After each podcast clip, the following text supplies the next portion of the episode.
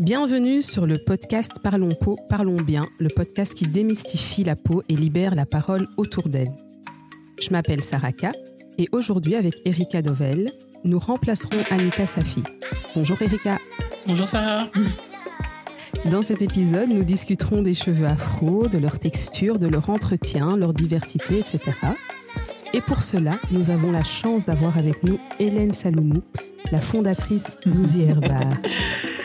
Bonjour, Hélène. Bonjour Sarah. Bonjour Erika. Tu vas bien? Très bien. Tu es heureuse d'être avec nous? Très heureuse d'être avec vous. Nous sommes très heureuses de t'avoir avec nous aussi. Alors Hélène, est-ce que tu, tu nous ferais l'honneur de te présenter? Bien évidemment. Donc, euh, moi, je m'appelle euh, Hélène Saloum-Lingué, j'ai 32 ans et euh, comme Sarah, tu l'as dit, je suis la fondatrice du bar à soins capillaire Ouzier Bar. Donc, je vais vous faire un petit peu, on va dire, une mise en abîme de qui je suis, de mon parcours. Donc, moi, j'ai un background en finance. j'ai terminé en 2016 donc, à l'ICHEC, en mhm. donc, finance gestion d'entreprise. Et euh, durant mon parcours académique, euh, j'ai eu l'occasion de faire un mémoire sur euh, la visibilité des cosmétiques pour les femmes subsahariennes.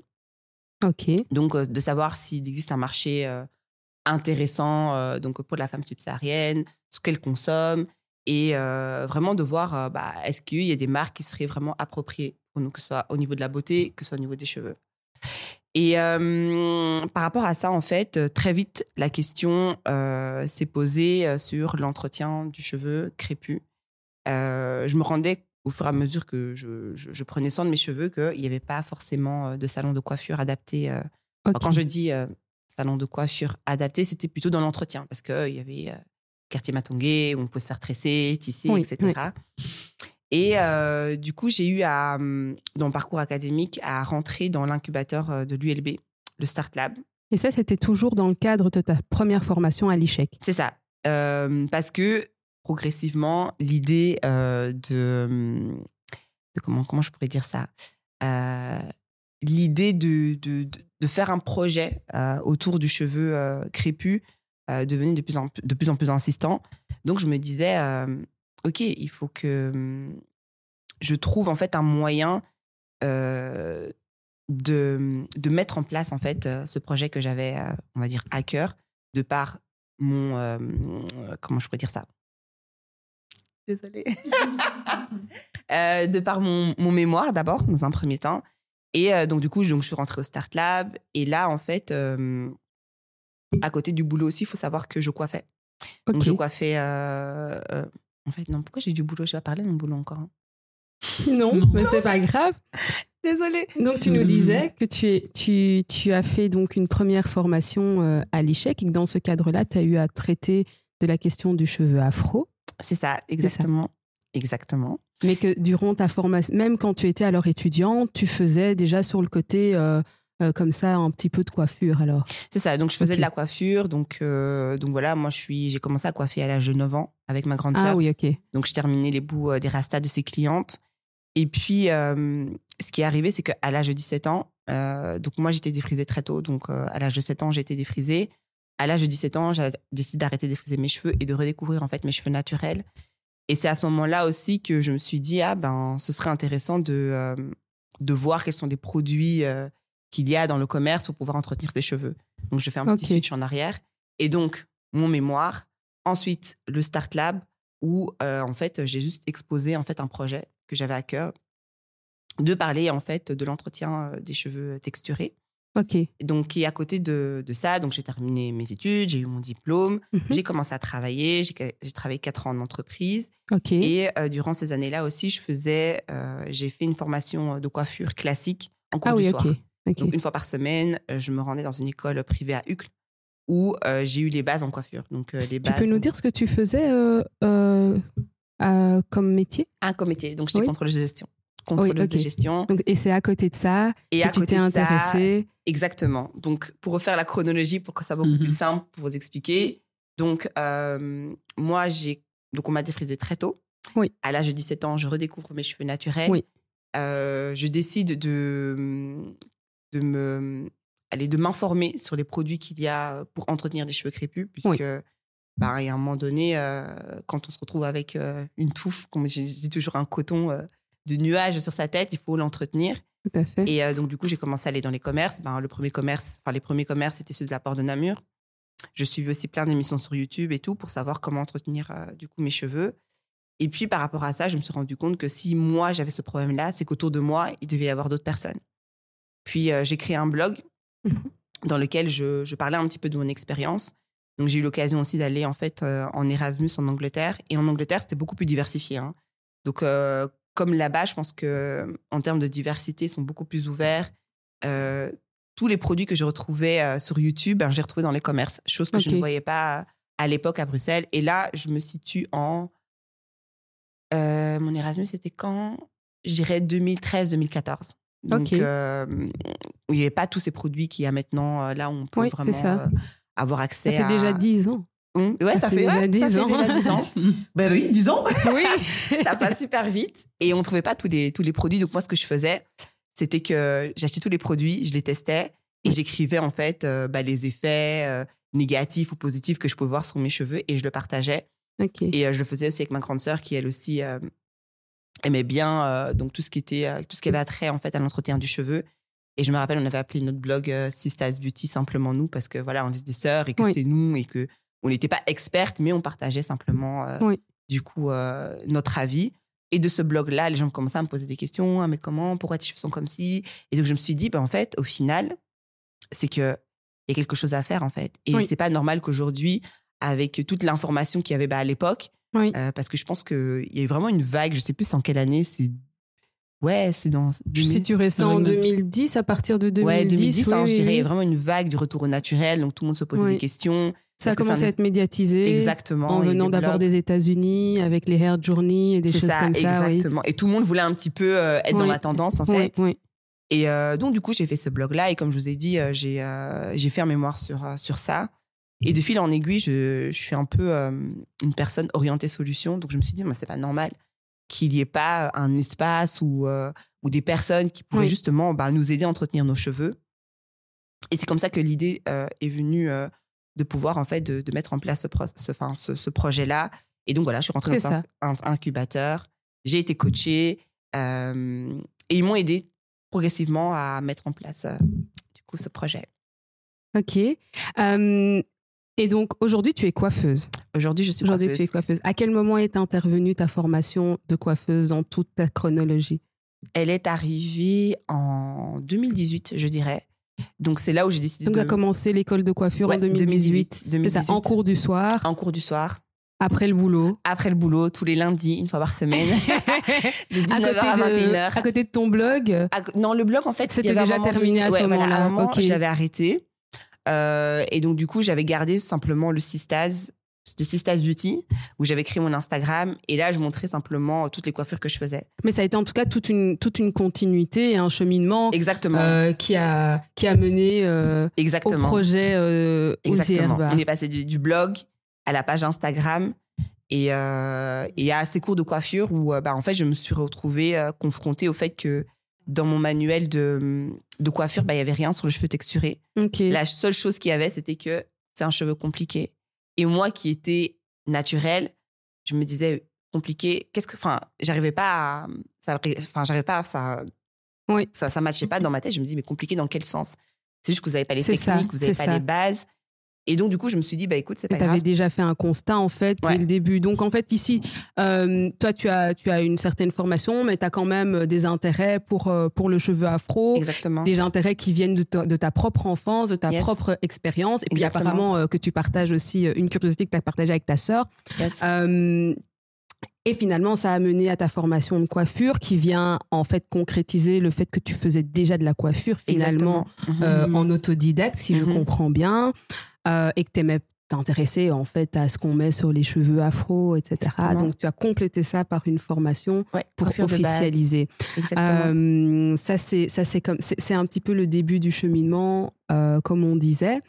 Euh, Mais du coup, si je peux intervenir, donc c'est comme ça qu'est né euh, Uzi Herbar. Et donc, Yes. est-ce que tu peux un peu plus nous parler de Uzi Herbar euh, Uzi Herbar. L'inspiration du nom, enfin, comment Yes. ça t'est venu? Alors, qu'est-ce que ça veut dire déjà? Qu'est-ce que ça veut dire? Donc en fait, euh, l'essence d'Uzi Herbar. Donc après tout ça, donc une fois que j'avais euh, fait ma formation, que je coiffais à côté, euh, donc à la maison, la question s'est posée, OK, mais tu peux pas gérer ton boulot en même temps ta passion pour la coiffure, il faut faire quelque chose. Et euh, le Covid arrive. Il se fait que moi, je travaille dans une boîte où euh, enfin, on produit du chocolat. Et donc, euh, principalement, les chocolats sont vendus où? À l'aéroport, dans les endroits touristiques. Et là, il y avait de moins en moins de, personnes qui achetaient du chocolat. Donc, au niveau de l'entreprise, ça, ça, devenait un petit peu tendu. Et du coup, moi, de plus en plus, mon projet prenait de l'ampleur puisque j'étais coachée au Start Lab plein d'opportunités commençaient à venir. Donc, je me suis dit, Hélène, il faut que tu fasses un choix. Tu peux pas euh, mener deux fronts parce que ça t'épuise, tu coiffes, tu travailles, euh, tu gères ton projet. Donc, il faudrait euh, restructurer tout ça. OK. Donc, en gros du gros, donc j'ai eu l'opportunité de partir de mon travail et partir avec des indemnités. Donc, ce qui a permis de vraiment de bien développer mon projet. Et à côté de ça, il faut, fallait, il faut savoir que donc, je suis passée de Sistas Beauty, le blog, à Sistas Beauty Coiffure. Et je me suis dit, Hélène, écoute, tu dois rendre ton projet professionnel. C'est-à-dire que si tu veux en vivre, tu peux pas juste dire que tu as juste une page Instagram. Oui. Il mhm. faut, euh, en fait, créer une histoire. Il faut trouver des valeurs. Il faut euh, que tu puisses correctement transmettre, en fait, ce qui est à l'intérieur de toi au public. Et donc là, j'ai décidé de m'entourer d'une agence euh, de communication, donc l'Horreur Studio, avec qui on a travaillé aussi presque deux ans sur l'essence du projet. Donc, mhm. on a travaillé sur les valeurs, on a travaillé sur euh, euh, le côté artistique. Qu'est-ce que je voulais en fait transmettre à, mes, à mes clients Et en fait, là, elle me dit Mais écoute, Hélène, euh, le nom, ça va plus. Ah oui, donc vous avez. Vous avez En fait, on arrivait, en fait, c'était vraiment. Brainstormer et la conclusion. Ouais, brainstormer. en fait, ça allait dans tous les sens. On était là, ouais, super, super. Et puis, elle m'appelle, elle me dit Hélène, il y a un truc qui bloque. Je dis quoi le nom? Elle fait Ouais, ça. Tout ce que tu me dis, tes valeurs, et c'était quoi ces valeurs? Moi, c'est le partage, mm-hmm. euh, le côté intergénérationnel, le voyage, parce que j'aime beaucoup l'Afrique. Mm-hmm. Euh, et oui, c'était ça. Donc vraiment le partage, le fait que les gens se sentent bien de, en rentrant dans, donc, dans, dans, mon salon. Mm-hmm. Et donc toutes ces valeurs-là, il y avait un moment donné, on ne le retrouvait pas dans le nom. On ne le retrouvait pas dans ce que je voulais transmettre en fait. Donc elle me dit, écoute, on va arrêter euh, pour l'instant de travailler ensemble. Je te laisse euh, le temps de, réfléchir, un petit peu. de trouver un nom. Et euh, là, moi, j'étais frustrée parce que je me dis, mais non, j'ai j'ai quand même vendu le projet sur Sister Beauty, comment je vais faire? Et tout de suite, ben, tu te sens paniqué parce que tu n'as plus de repères. Oui. Tu n'as plus de repères. Et donc là, en fait, qu'est-ce que je décide de faire? Ok, je décide de prendre une pause. Et là, je vais auprès de mon père et je lui dis, écoute, voilà, j'ai mon projet, mais je suis bloquée et j'ai besoin d'un nom. Et euh, je ne sais pas pourquoi, je lui demande est-ce que tu as un dictionnaire français Swahili, Swahili français? Il me dit oui, j'ai ça dans mes affaires depuis longtemps et tout. Je dis ah, mais pourquoi tu dis ça que maintenant?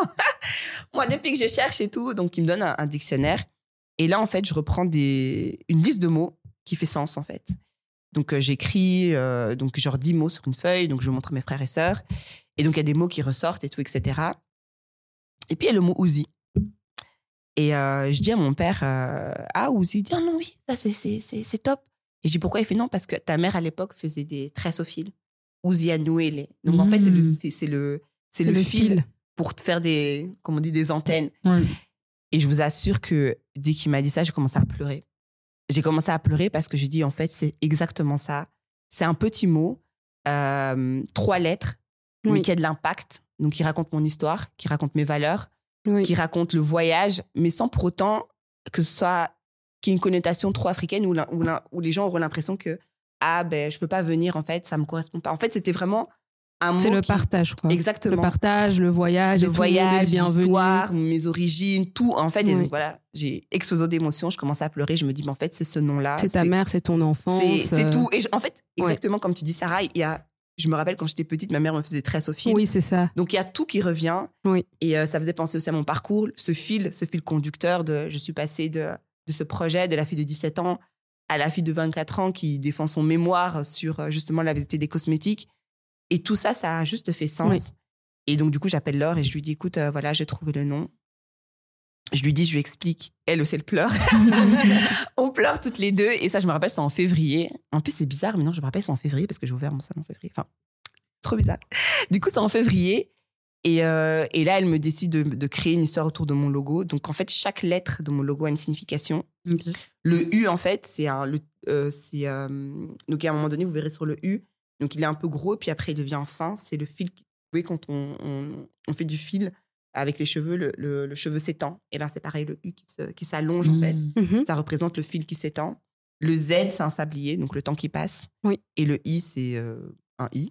Et en fait, autour, il y a une bobine sur le I. Et ça, en fait, cette bobine de fil, c'est euh, un totem euh, ghanéen qui veut dire le leadership. Qui correspond Un un petit peu à- adinkra. Ouais, voilà, qui correspond un petit peu à ma personnalité.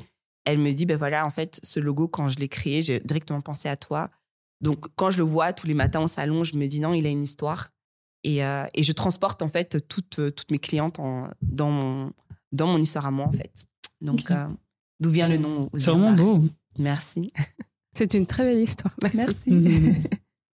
Et donc, euh, grâce à tout ça, enfin, du coup, Easy Herbar est né. Mhm. Et euh, tu voulais du coup donner des solutions, comme tu disais tout à l'heure, mais euh, quelles étaient les solutions que tu as apportées, enfin, concrètement En fait, euh, durant le Covid, qu'est-ce qui s'est passé? Vous le savez comme, comme moi, on n'avait plus accès euh, au magasin pour trouver bah, des produits capillaires. Euh, moi, je coiffais à la maison. J'avais des clients qui me demandaient Ah non, mais Hélène, s'il te plaît, même juste un shampoing, on me faire des nattes et tout, etc. On ne pouvait pas. Oui. Et en fait, je me disais Je dis Écoute, demain, si ça devrait recommencer, qu'est-ce que tu ferais différemment? Si Mhm. demain, il y aura une nouvelle vague de Covid. Et donc, je me suis dit euh, J'ouvrirai un salon, mais en même temps avec une partie euh, de vente de produits mais de produits adaptés en fait à chaque texture. Cheveux crépus, cheveux bouclés, cheveux frisés. Et c'est comme ça qu'en fait j'ai appelé mon salon un bar à son capillaire parce qu'à la base je voulais euh, ouais comme un bar vous avez plein de cocktails et vous mélangez en fait les produits dont vous avez Mhm. besoin comme un cocktail en fait et vous l'appliquez en fait en, en fonction de la problématique de vos cheveux. Et donc la solution que je pense que j'ai apportée c'est que en plus de l'entretien que je que je mets en avant dans mon salon, a la possibilité d'acheter des produits adaptés en fait aux besoins euh, de ma cliente. Donc c'est un peu un concept personnalisé. Donc le produit que je vais proposer peut-être à Mathilde ne sera pas le produit que je vais peut-être te proposer à toi, tu vois. Mhm. Donc euh, c'est vraiment cette solution-là de, de personnalisation que j'ai, je pense, euh, apporter à mon salon qui fait peut-être la différence. Ok, d'accord. Mhm. Et donc, c'est une solution que tu apportes à tout type de clients. Et c'est, enfin, toi, tu avais peut-être une cible précise, mais au final, tu t'es rendu compte que ta clientèle était plus diversifiée? Yes. Moi, j'étais vraiment ciblée sur la femme subsaharienne parce que bah, c'est la femme qui me ressemble. Ouais. Euh, je fais partie de cette cible-là. Moi aussi, j'ai galéré pour trouver euh, donc, du coup des produits euh, adaptés à mes cheveux. J'en avais marre d'avoir des produits cosmétiques qui sentent bon, mais qui ne traitaient pas en fait le problème que j'avais, que ce soit problème de pellicule ou voilà, j'ai l'impression que mes cheveux ne poussent pas. Donc pour moi, c'est juste des produits, on va dire, superficiels. Et du coup, excuse-moi, je suis partie dans mes pensées. Oublié. Donc, je parlais de, de tes clientes. Donc, toi, tu visais la femme subsaharienne, mais finalement, peut-être tu t'es Voilà, rendu compte qu'il n'y avait pas qu'elle qui en avait besoin. Et donc, au final, au cours de, de mon étude de marché, j'ai eu plein d'amis euh, caucasiens qui sont venus en me disant Mais non, mais euh, moi, j'ai une meilleure amie, elle a des cheveux bouclés, est-ce que tu penses que tu pourrais traiter son problème? Je dis Ben oui, je pense. Elle dit non, parce qu'en fait, elles n'ont pas accès, enfin, quand elles vont sur un- un- dans un salon de coiffure classique, on veut même pas les, les recevoir parce qu'ils sont tout de suite paniqués euh, dès qu'ils voient une boucle et tout, etc. Et c'est là que je me suis dit Ok, donc eux aussi, ils ont un problème, en fait. Mhm. Et donc, j'ai décidé d'étendre en, en fait mes connaissances. Et euh, du coup, j'ai participé à une formation euh, aux Pays-Bas euh, pour les cheveux bouclés. Donc, avec une coiffeuse qui, était, qui est toujours tendance sur les réseaux sociaux. Je me suis dit, OK, je vais tenter ma chance, on va aller. Donc, je suis partie jusqu'aux Pays-Bas. Et j'ai fait cette formation-là, donc, qui s'est ajoutée donc, à mes connaissances que j'avais pour les cheveux crépus et frisés. Ok. Ok. Donc, voilà. Et donc, tu nous as un petit peu parlé des services euh, que tu fournis. Euh, donc, tu es spécialisé cheveux dits texturés. Yes. Tu peux euh, nous donner euh, un peu plus de précision sur ce qu'on appelle les cheveux texturés, Texturés. et puis les cheveux euh, sur lesquels tu travailles et qui font ta particularité. Yes. Donc, les cheveux texturés, c'est les cheveux euh, non lisses. Ok. Et quand je dis non lisses, c'est euh, qui n'ont pas été lissés euh, chimiquement ou, euh, avec, euh, ou mécaniquement. De nature, quoi. Est-ce que c'est une définition euh, qui t'est personnelle ou euh, c'est une définition officielle que tu as eu à, C'est pas à connaître dans le cadre de tes formations, par exemple? Hum, moi, je dirais personnel. Après, c'est vrai que dans les formations que, que j'ai pu avoir, c'est comme ça qu'on différenciait le cheveu. Aussi, ok. On disait que bah, il était différent du cheveu lisse. Euh, ou alors, on- comment on le caractérisait, c'était que bah, le cheveu texturé, il est un peu plus complexe, on va dire ça comme ça.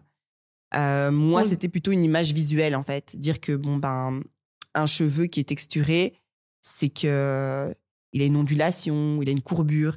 Il n'est pas juste raide, en fait. Oui. Et euh, donc, euh, dans mes services, en fait, ce que je propose, c'est vraiment l'entretien en fonction de, justement, cette, cette nature-là. Oui. Donc, euh, les clientes que j'ai, enfin, la, texture des cheveux que j'ai, donc c'est cré- crépus, frisé et bouclé. Et des fois, il y a des entre-deux. Donc, Oui. il n'y a pas juste ondulé, il n'y a pas juste bouclé, il n'y a pas juste crépus, il y a des fois des mélanges. Et par rapport à ça, en fait, je m'adapte euh, donc à la cliente. Je lui pose aussi beaucoup de questions pour savoir, OK, quel type de shampoing je vais utiliser, quel type de masque je vais utiliser par rapport à sa routine. Par rapport aussi, bah, beaucoup de clientes ont des problèmes de santé.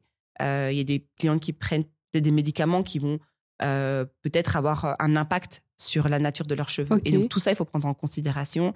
Et donc, dans mes services, en fait, il y en a, on va dire, il y en a trois basiques. Mhm. Et quand la cliente prend rendez-vous, j'essaye en fait de le personnaliser sur place en fonction des questions que je vais poser. Donc, il y a le soin Uko, il y a le soin Kanzi et le soin Kikao. Et encore, c'est des noms euh, qui viennent du Swahili que j'ai trouvé dans le dictionnaire que mon père euh, m'avait donné. Et euh, du coup, par rapport à ça, je sais, c'est pas, oui, faire un clivage. Je sais pas si, si on peut dire ça comme ça, de me dire, ok, dans cette catégorie-là, Uko, c'est plutôt les personnes qui ont les cheveux bouclés, qui ont les cheveux euh, frisés, ondulés, mais encore une fois, en fonction de leurs euh, besoins, je vais les orienter en fait. Donc euh, c'est comme ça que Donc c'est quand même aussi des soins sur mesure finalement. Oui, c'est des soins sur mesure. Oui. Totalement sur mesure. Yes. Et tes clientes par rapport à tout ça, tu as quel type de client Client, cliente en fait. hein, oui, j'ai les deux. je J'ai les suppose. deux. Oui, c'est J'ai ça. les deux. Déjà ça Hommes, femmes, enfants. Ok, Euh, la tranche d'âge, ça va de 3 ans à 60 ans et plus. Donc, comme je vous ai dit, mes- une de mes valeurs, c'était le côté intergénérationnel. Donc, Oui. euh, moi, j'ai Mhm. pas de, de limite par rapport à ça. Euh, j'ai vraiment beaucoup de métissage. Euh, ça, c'est vraiment, je vais dire, euh, Et quel type de métissage que tu on va dire belge, africain. Et après, dans ce métissage-là, il peut y avoir, euh, j'invente, euh, euh, un mix entre l'Italie et, et l'Espagne. Et donc, euh, voilà, ça, c'est pour moi, C'est ce ça type aussi, de oui. métissage-là. Oui. Et puis, il y a aussi euh, de l'Afrique du Nord. Oui, Je commence à avoir de plus en plus de clientes euh, euh, qui viennent de, de l'Afrique du Nord parce qu'elles se rendent compte qu'elles ont un cheveu bouclé. Elles se rendent compte que après des années de lissage, surtout pendant le Covid aussi, quand elles ont plus l'occasion d'aller chez leur coiffeur et de lisser leurs cheveux, Mhm. ah, il y a une ondulation et du coup leur coiffeur leur dit non mais en fait je sais plus traiter ton cheveu peut-être qu'il faudrait que tu ailles chez un coiffeur spécialisé Euh, des femmes aussi qui sont voilées pour le coup parce que moi je suis hijab friendly donc qui ont peut-être peur d'aller dans un coiffeur euh, classique Ok. parce qu'elles portent le voile parce que elles se disent ah ben euh, moi euh, qui pourrais m'accepter avec mon voile et tout etc donc moi je les je les accueille aussi. Et donc la plupart de mes clientes c'est oui beaucoup de métissage. Et aussi bah du coup la femme subsaharienne d'office. Mais c'est vrai qu'au départ, moi, je pensais que j'aurais euh, plus de femmes subsahariennes dans mon salon, alors que non, ben, c'est l'inverse en fait. Oui. Euh, c'est vraiment euh, de plus en plus de femmes caucasiennes qui découvrent leurs cheveux euh, bouclés, ondulés, ou alors des, des- des femmes caucasiennes qui, pendant longtemps, ont refusé d'accepter leurs boucles, qui maintenant se disent, OK, arrivé à un certain âge, la quarantaine, non, mais j'ai plus envie de me lisser les cheveux tous les jours, c'est bon, je vais accepter mes boucles et à un moment donné, ça va quoi. Et grâce aussi à l'ère des réseaux sociaux, faut pas se mentir, ça a vraiment eu un impact positif sur ces femmes-là qui ont décidé de pousser la porte de mon salon Oui. et de se dire, OK, ben, en fait, je suis prêt à les entretenir, en fait. oui, super. Et les hommes.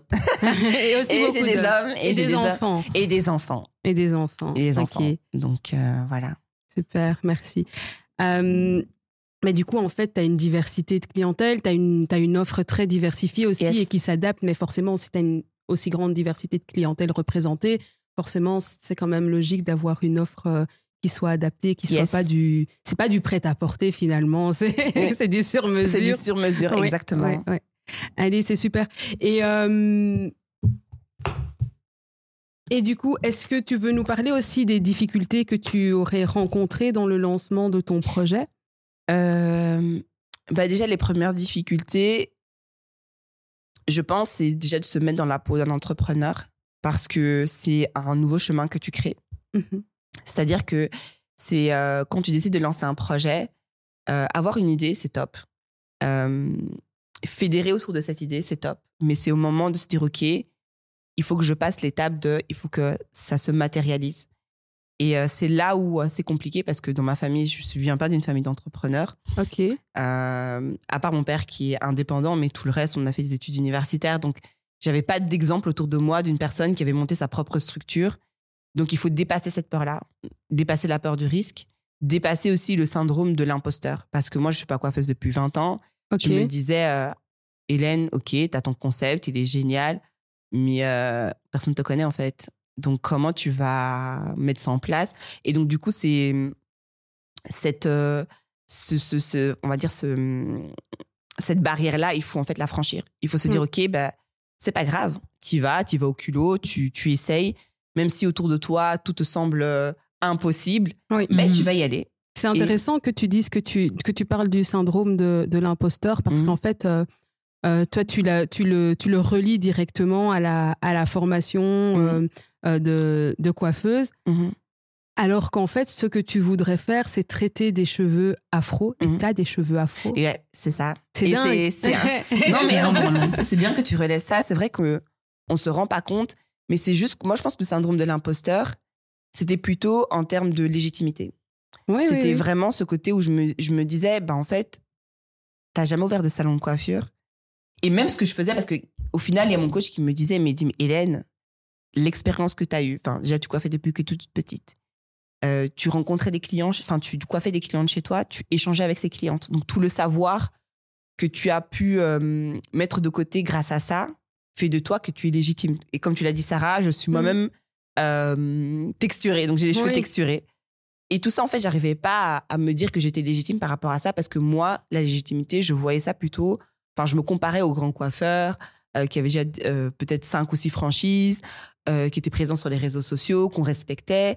Et moi, j'allais arriver en mode, ben voilà, j'ai l'âge que j'ai, je viens vous présenter mon projet. Parce qu'en fait aussi, Oui. il faut savoir que avant de lancer Ouzi Bar, j'ai toqué à plein de salons. Parce que moi, mon objectif, c'était juste qu'on aide euh, cette cible-là. Et donc, que ce soit moi ou quelqu'un d'autre, peu importe. Et donc, je voulais former des coiffeurs. Donc, je suis partie en, en mode, euh, voilà, euh, avec mon petit sac à dos, mon petit Mhm. calepin. Oui, bonjour, je présente mon projet.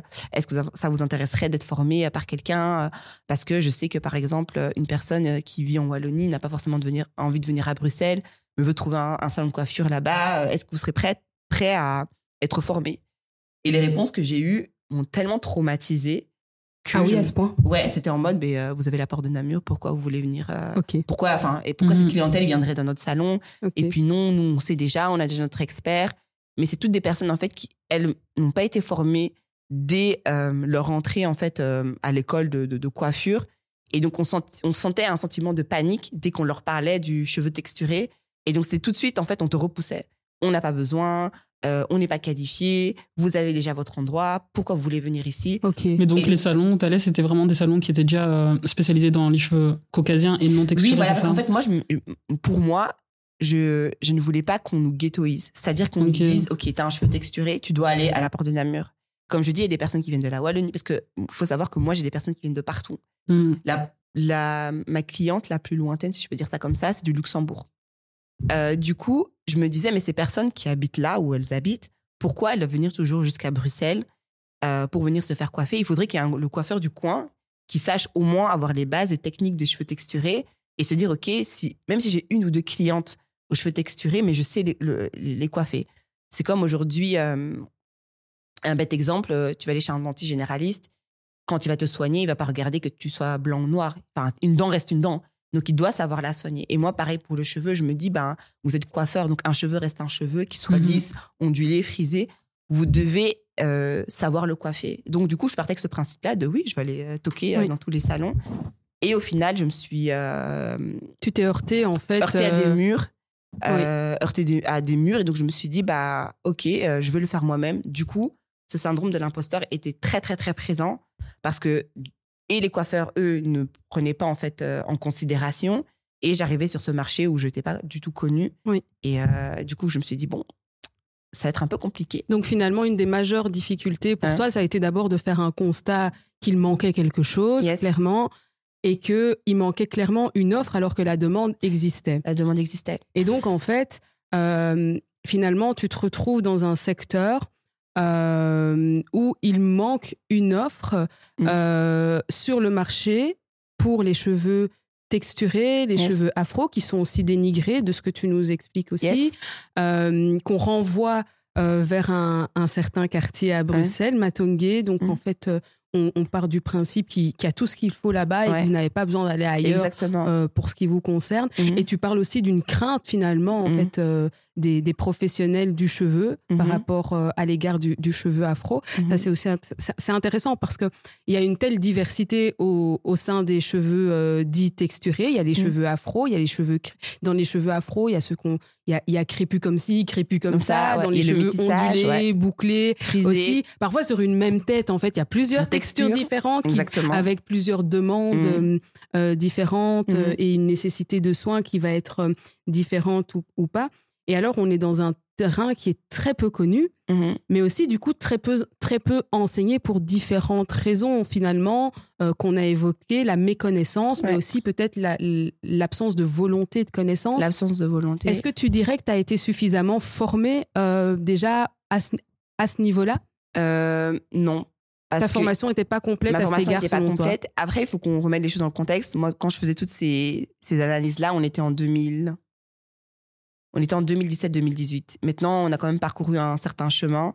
Euh, quand je vois tout ce qui se passe maintenant en France ou en Angleterre, où il y a de plus en plus de formations par rapport à ça, où il y a des lois, enfin, où il y a des. Mais en Belgique, Mais en Belgique, franchement. On est encore euh, loin On est encore loin. ok. et euh, on n'est pas conscient. Enfin, je pense que certains coiffeurs maintenant le disent, sont conscients qu'il y a vraiment un besoin, mais ne sont pas encore prêts à se dire, ok, je vais m'occuper des cheveux texturés. Pourquoi? Je pense en termes de, de temps, en termes de chiffre d'affaires. Il faut savoir qu'un cheveu texturé prend plus de temps à entretenir, à soigner euh, qu'un cheveu peut-être lisse, parce que bah voilà, moins de produits utilisés, moins de temps. Euh, et puis, je pense qu'aujourd'hui, les salons de coiffure, comme je vous dis, travaillent en termes de chiffre d'affaires. Donc, eux, ils savent qu'un brushing, ça va prendre maximum euh, 10 à 15 minutes. Ça. Si ça se passe au-delà, c'est qu'il y a un problème, on vient te taper sur l'épaule. Ah non, Anne, fais rapidement. Oui. Tandis que moi, dans mon salon, je sais que j'ai mis, euh, par exemple, une tranche horaire, mais ça se peut que je dépasse. Bon, si je veux quand même continuer à survivre, je dois enfin, prendre en compte ce, ce- ce petit. euh, Enfin, le fait que les cheveux texturés prennent plus de temps, donc tarifer d'une euh, manière différente. Donc, tous ces petits, euh, on va dire, ces petites choses-là font que je pense qu'aujourd'hui, un coiffeur classique n'est pas prêt, en fait, encore à se former. Et donc, s'il le fait, c'est que peut-être qu'il va avoir, on va peut-être engager quelqu'un dans son salon qui sera peut-être dédié à ça, mais dire euh, que d'inclure vraiment un service complet euh, euh, pour les cheveux texturés, et encore quand j'ai cheveux texturés, je pense qu'ils accepteraient, une boucle un peu plus, on va dire, détendue Oui, qu'un cheveu ça. vraiment très crépus, parce que Oui. là, je pense que ce serait la panique à bord. Mais on n'est pas encore. Ils sont pas encore Prêt. prêts, en tout cas. Non. Oui. Mais ce qui est paradoxal aussi, c'est qu'on te renvoie facilement, on va facilement nous renvoyer vers, euh, vers Matungé, Ouais. alors que honnêtement, je suis pas sûre qu'on puisse trouver ce genre de service à Matungé. non, encore une fois, c'est parce que c'est fait, manque de formation. Il y a un manque de formation, Il y a un manque de, de connaissances, et même, à- même euh, en interne, dans, la, dans notre propre communauté, il y a Mm. aussi ce manque de connaissances, parce qu'on n'est pas, contrairement à ce qu'on on- on pourrait faire croire, on n'est pas une communauté qui, se- qui vit dans sa bulle euh, et qui, qui, n- qui n'est pas impactée par la, la- la société dans laquelle elle vit. Donc, euh, Mhm. euh, ce manque de formation, cette, cette forme d'aliénation aussi au- au- au- à l'égard de, de tout notre corps, Yes. euh, à l'égard des canons de beauté, Yes. etc., ce qui frappe nos cheveux à ce Mm. niveau-là aussi. Euh, ça nous frappe aussi en interne dans notre propre communauté. Et Mhm. quand on arrive à Matongé, on a, on- on a aussi directement ces, ces- ces dames qui veulent euh, nous défriser les cheveux Ouais, d'emblée. euh, euh, et c'est soit les rastas, soit le défrisage, pour le yes. dire de Et Il manière... n'y a pas le côté où euh, on va te conseiller. Non, C'est-à-dire directement, viens, ma chérie, viens, je vais te coiffer, assieds-toi. Euh, on va pas regarder si tu as. En fait, pardon, ils vont traiter le cheveu crépus, donc qui n'est pas transformé chimiquement, comme un cheveu qui est transformé chimiquement, en fait. Euh, les peignes utilisées, peut-être les crèmes Oui. utilisées, Oui. euh, la manière dont ils vont détendre le cheveu. Donc, il n'y a pas de préparation préalable du cheveu. Ça, C'est parce que c'est un manque de formation. Et ces personnes-là, moi, je ne peux pas, euh, entre guillemets, les blâmer parce qu'ils n'ont pas aussi l'opportunité de se former. fait. On ne leur donne pas l'occasion de trouver des espaces où ils peuvent se former. Et s'il y a, souvent, ces personnes, malheureusement, ne sont pas en règle au niveau de l'État. Donc, ils n'ont pas accès, en fait, à ces formations-là.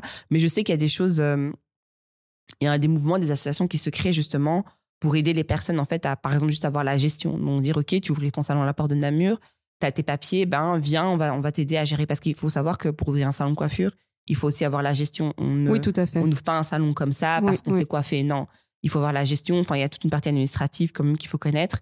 Et je sais qu'aujourd'hui, il y a des associations qui aident, par exemple, des coiffeurs qui veulent faire les choses bien à la porte de Namur. Oui. Donc, ils les orientent euh, sur la formation à suivre en termes de, soins du cheveu, mais aussi en, termes administratifs. Et je pense que oui, le grand problème qu'on a aujourd'hui à, à Bruxelles et en Belgique de manière générale, c'est le manque euh, de formation. Et comme je dis, même par rapport aux États-Unis, je pense qu'on a 20 ans de retard par rapport à, à la connaissance du cheveu, tout simplement. Mais toi, tu as été aidé par certaines structures. Tu as parlé du, du Start Lab. Voilà, le startup, toi, en tu as fait, été c'est vraiment... par certaines structures. Ok. Ouais. Lesquelles? À part le Start Lab, autre Donc, euh, moi, j'ai été aidée par le Start Lab, par le Bruxelles, parce que avant d'ouvrir mon salon, j'ai euh, eu l'occasion d'en fait d'ouvrir un pop-up store. Oui. Donc, pendant trois mois. Euh, donc, j'ai pu tester mon projet en grandeur nature. Donc, avant Oui. de me dire, OK, je me lance dans l'aventure entrepreneuriale. Donc, ils m'ont prêté, en fait, enfin, quand je dis prêté, j'ai pu louer un, en fait, un local à Bruxelles, Plus précisément à la plage Jourdan, euh, avec des coûts vraiment moindres, juste pour voir, en fait, euh, est-ce qu'on est capable de gérer un projet? Est-ce que vraiment ce projet est viable économiquement? Parce que de manière théorique, tout était OK. Mais maintenant, il faut vraiment maintenant se dire, OK, ben, est-ce que dans la, dans la pratique, euh, son projet en vaut la peine, en fait? Est-ce qu'il y a vraiment une clientèle? Est-ce que la demande qui est inscrite sur papier est vraiment réelle? Donc, euh, il y a ces... euh, ouais, il y a le Start Lab et le Bruxelles euh, qui, euh, qui m'ont aidé à développer mon projet. Ok. Et donc, en fait, euh, Hub Bruxelles, c'est le- c'est l'agence de développement économique de la région bruxelloise qui accompagne les entrepreneurs qui ça. ont des idées innovantes, a Des priori, idées innovantes. Et je pense que oui, ils euh, regardent sur le Bruxelles. côté yes, il faut que ce soit sur Bruxelles. viable. Et Oui, sur viable, Bruxelles. c'est ça. Ouais. Et alors, ils accompagnent et ils ont plusieurs, euh, plusieurs services. euh, C'est ça. Moi, j'ai Ouais. été, donc, en plus de mon coach que j'avais au Start Lab, euh, en fonction de son projet, parce qu'on passe, on, passe devant un jury de 12 personnes, ils analysent le projet, ils regardent vraiment si euh, ça peut vraiment aboutir à quelque chose. Et en fonction de ça, et de l'étape où on est, en fait, ils nous assignent des coachs. Et euh, du coup, j'ai eu différents coachs en marketing, coach presse, euh, coach en finance, qui sont là, en fait, durant les trois mois. Enfin, on peut les solliciter si on a un problème. J'ai aussi un coach en merchandising parce que voilà, Mm. aménager une boutique, euh, c'est pas simple. J'ai jamais fait ça de ma vie, donc j'avais jamais fait ça de ma vie. Donc voilà, ils nous donnent en fait les Donc, eu- codes pour pouvoir euh, se développer correctement. en Tu as fait. eu pas mal d'accompagnement. Donc, juste Ouais. euh, le Start Lab, ça, c'est pas, c'est, différent de Bruxelles. Start Lab, ça, c'est lié à l'ICHEC. C'est non, c'est lié Non, à l'ULB. C'est lié à l'ULB, C'est un c'est ça? incubateur, mais aussi c'est un incubateur pour jeunes entrepreneurs. Ouais.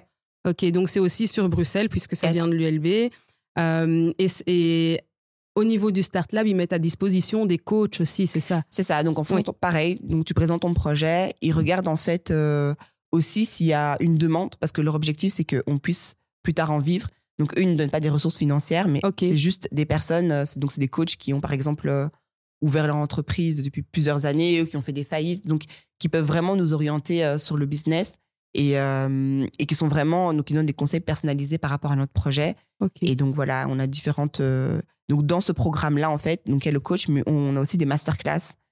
Et ça aussi, c'est financé par la région de Bruxelles-Capitale. Ok. Et par, par rapport à l'aide et de l'aide reçue euh, par ces structures, mais pas que, je suppose que tu as, aussi eu, tu as pu bénéficier peut-être d'une sororité. Bah déjà, il y a tes sœurs, il y a la sœur dont tu nous as parlé. Ouais. Euh, tu as, eu aussi euh, euh, Aurore, L'Aurore Studio. ou Laure, c'est- Laure, s'appelle. elle s'appelle Laure, Laure. elle s'appelle, oui, c'est ça. Yes. Donc, euh, il y a aussi eu Laure qui t'a un petit peu accompagnée, donc tu as quand même bénéficié d'un petit peu Ouais. euh, d'aide structurelle, mais aussi euh, dans, ton, dans ton environnement Yes. privé. Est-ce que tu t'es toujours sentie comprise? Au départ de ma famille, non. Non? J'étais un petit peu la marginale parce que je suis déjà à la base, je suis une personne qui, qui remet toujours tout en question. Pourquoi, pourquoi, pourquoi, pourquoi, pourquoi. Et, euh, et j'ai- une créativité débordante. Et même mes parents, je me rappelle quand j'ai commencé à mettre en place ce projet, ils me disaient, mais on ne sait pas, on a mis un enfant au monde, on comprend pas. Ils me voyaient courir dans tous les sens. Parce qu'en fait, encore une fois, quand tu crées un projet, tu as l'idée, tu as une ligne conductrice, mais tu sais pas où ça va arriver. La vision, elle est là, fait, mais il oui. y a un moment donné, il faut la structurer. Et comme mon coach disait, en fait, il m'a dit, voilà, comment ça va se passer, c'est que ton projet, c'est comme un gros entonnoir. Au fur et à mesure que tu auras plein d'idées, ça va se structurer. Et puis là, tu vas trouver Oui, ton oui, fil conducteur. Et donc, au départ, oui, je me sentais incomprise quand j'étais dans cet entonno- entonnoir-là parce que bah, toutes les idées venaient, ça fusait. Je dis, est-ce que je fais des ateliers? Est-ce que j'ouvre un salon? Est-ce que, est-ce que, est-ce que? C'est des conférences Enfin bref, ça allait dans tous les sens. Donc, mes parents, oui, ils m'ont pas compris, ils m'ont pas comprise tout de suite parce qu'en fait, ils ont dit, mais en fait, tu as un boulot. C'est bien, tu es à l'aise. Qu'est-ce que tu cherches en fait? Et la vie d'indépendant, c'est pas facile. On est en Belgique. Euh, Je pense que c'est aussi une, une façon de penser qui est liée à notre communauté, à la communauté congolaise, ou, ou, euh, de manière plus large, afrodescendante, ou plutôt. moi, je parlais de ma communauté à moi parce que c'est la communauté que, Que je tu connais. Euh, je pense que c'est lié à notre communauté, l'histoire de nos parents. Je pense que quand ils ont quitté, pour certains, l'Afrique, c'était pour qu'on ait un avenir meilleur, que voilà. En fait, le fait d'avoir un emploi pour eux, c'était de s'assurer qu'on ait un bon avenir. Ils se disaient, ben voilà, nous on a galéré pour, euh, pour quitter l'Afrique pour venir en Belgique. On nous a pas forcément facilité la vie, donc je veux pas que mes enfants revivent ça. Et donc quand j'ai annoncé à mes parents que ben voilà, j'allais devenir indépendante et que j'allais me lancer, ils me soutenaient, mais on sentait beaucoup de crainte, beaucoup de d'incertitude et aussi d'incrédulité parce que c'était en mode, ben tu vas devenir indépendante, mais comment tu vas faire et l'argent et tout parce qu'en fait les parents ne voyaient pas le côté, euh, enfin tout ce que je faisais, ils me voyaient courir dans tous les sens, mais ils voyaient pas le, le résultat. Donc euh, moi j'ai grandi dans une famille où c'est le résultat. Donc Oui, le oui, processus. Euh, écoute limite, ok fais ce que tu as à faire, tant que c'est bon, on est là en fait. c'est ça, oui. Et je pense que c'était une manière aussi de nous protéger, euh, de se dire, OK, bah, en fait, on n'a pas forcément envie de regarder ce que tu fais, mais tant que tu y arrives, euh, vas-y, fonce. Mais en même temps, cette part de, OK, mais si elle rate, qu'est-ce qu'elle va faire? Et cette peur de l'échec, en fait. Et, ça, comme il faut l'ajouter à tes propres doutes aussi, en Exactement. fait, dont tu nous as parlé. Exactement. et ça devait être, ça, ça devait pas être facile à, à, à porter, sachant tout, allez, tout ce que tu nous as expliqué à propos euh, de l'histoire, du fil, du nom, euh, de, de l'importance euh, familiale dans, dans même Yes. euh, la définition de ton projet. Est-ce que, est-ce que tu, tu, tu as senti une fragilité niveau santé mentale aussi à ce niveau-là? En fait, je dirais plutôt que, et ça, je, je, je le vois chez chaque entrepreneur, c'est qu'on est seul. Donc, même si euh, autour de nous, il y, a de la- il y a des gens qui fédèrent autour de nous, on partage, euh, comme tu parlais de sororité, ou alors euh, on est médiatisé, tout, etc. Ce projet, on le porte seul.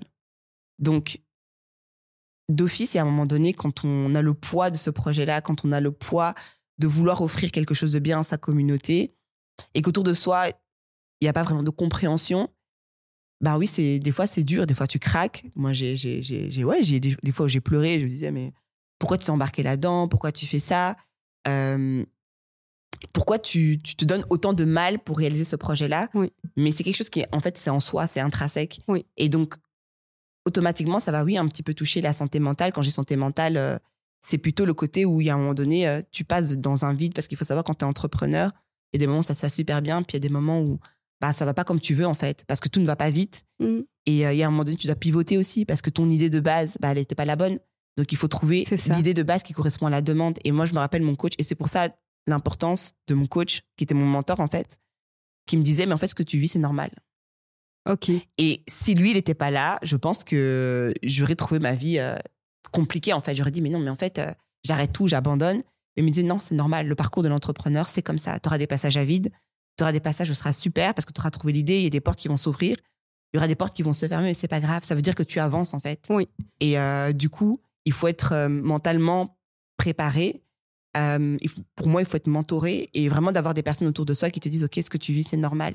Et quand tu l'as pas, Tu peux avoir des sacrés doutes. euh, ouais, tu peux. bah, Mhm. quand je dis quand tu as tes passages à vide, euh, bah, c'est très compliqué. Tu Mais te sur que tu viens avec, euh, avec une idée qui était un petit... C'est une, une idée in- innovante. Ouais. Il y, a plein, il y a plein de questions qui, vi- qui surviennent aussi du fait que oui, mais ça fait longtemps qu'en fait la, la demande, Ouais. la demande existe. Pourquoi est-ce que finalement Ouais. on n'a pas, on n'a pas une offre à la hauteur? C'est ça. Donc ça, ça, ça pose aussi, euh, ça, amène aussi d'autres questions, des Ouais. incertitudes, euh, Mhm, euh, le fait que en plus au niveau de la formation, il y a mhm. une demande qui n'est pas reconnue et donc on n'a pas de réponse non plus en termes de formation. Mhm. Euh, et puis bon, voilà, quand on, on, est, on, vient d'une communauté, comme tu, tu, tu l'as décrite, Mm. Avec des parents qui préfèrent qu'on soit employé parce que Mm. c'est plus sécurisant. Ouais. Et c'est vrai, Et finalement. c'est normal. Oui, oui, c'est oui, vrai, c'est franchement, vrai. je- C'est plus sécurisant, ils ont une, Mhm. ils ont une histoire. euh, et donc, oui, il y a, y, a, y a tout plein de choses, il y a plein de Mhm. défis qui sont tant d'ordre économique et Ouais. qui sont propres à tous les entrepreneurs, mais il y a aussi toute une part culturelle, Une en fait. dimension culturelle. Une dimension culturelle dans, Mhm. dans les défis que tu as dû affronter. Et je pense que du coup, ça aussi, euh, euh, le, le- le mélange de ces, de ces deux caractéristiques, ça a dû être explosif. Mais Yes. qu'est-ce qui te rend la plus fier, le plus fier La plus fière Euh, ce qui me rend le plus fier, c'est quand je vois que mes parents parlent de mon projet euh, à d'autres personnes. Ah Et qui sont là, ouais, quand ils disent Ah, vous savez, ma fille, elle entreprend, elle opère son salon. Et d'ailleurs, l'adresse, c'est ça. et, euh, et surtout quand ils ont vu que, en fait, au final, j'étais pas si folle que ça. Euh, quand je vois que dans leurs yeux, ben, il y a des petites étoiles et qu'ils sont fiers de moi, en fait. Et qu'ils le disent pas par des mots, mais par des gestes. Euh, quand je vois que des fois mes parents viennent au salon, ah, ça va, tout se passe bien.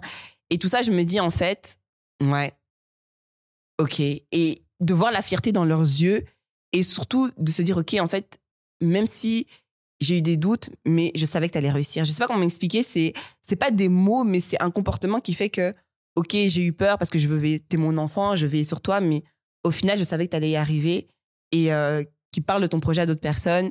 Et euh, c'est tout ça, ça, ça, ça, ça, ouais, ça me rend fière. Et surtout aussi, la deuxième chose qui me rend fière, c'est que bah, les clientes viennent. Oui, c'est ça. Parce que je me dis, Ça sans mes marche. clientes, ouais, ce projet que n'existerait pas. juste, en fait. Voilà, c'est et ça. c'est ça, de Oui, me dire, OK, oui. en fait, j'étais pas folle.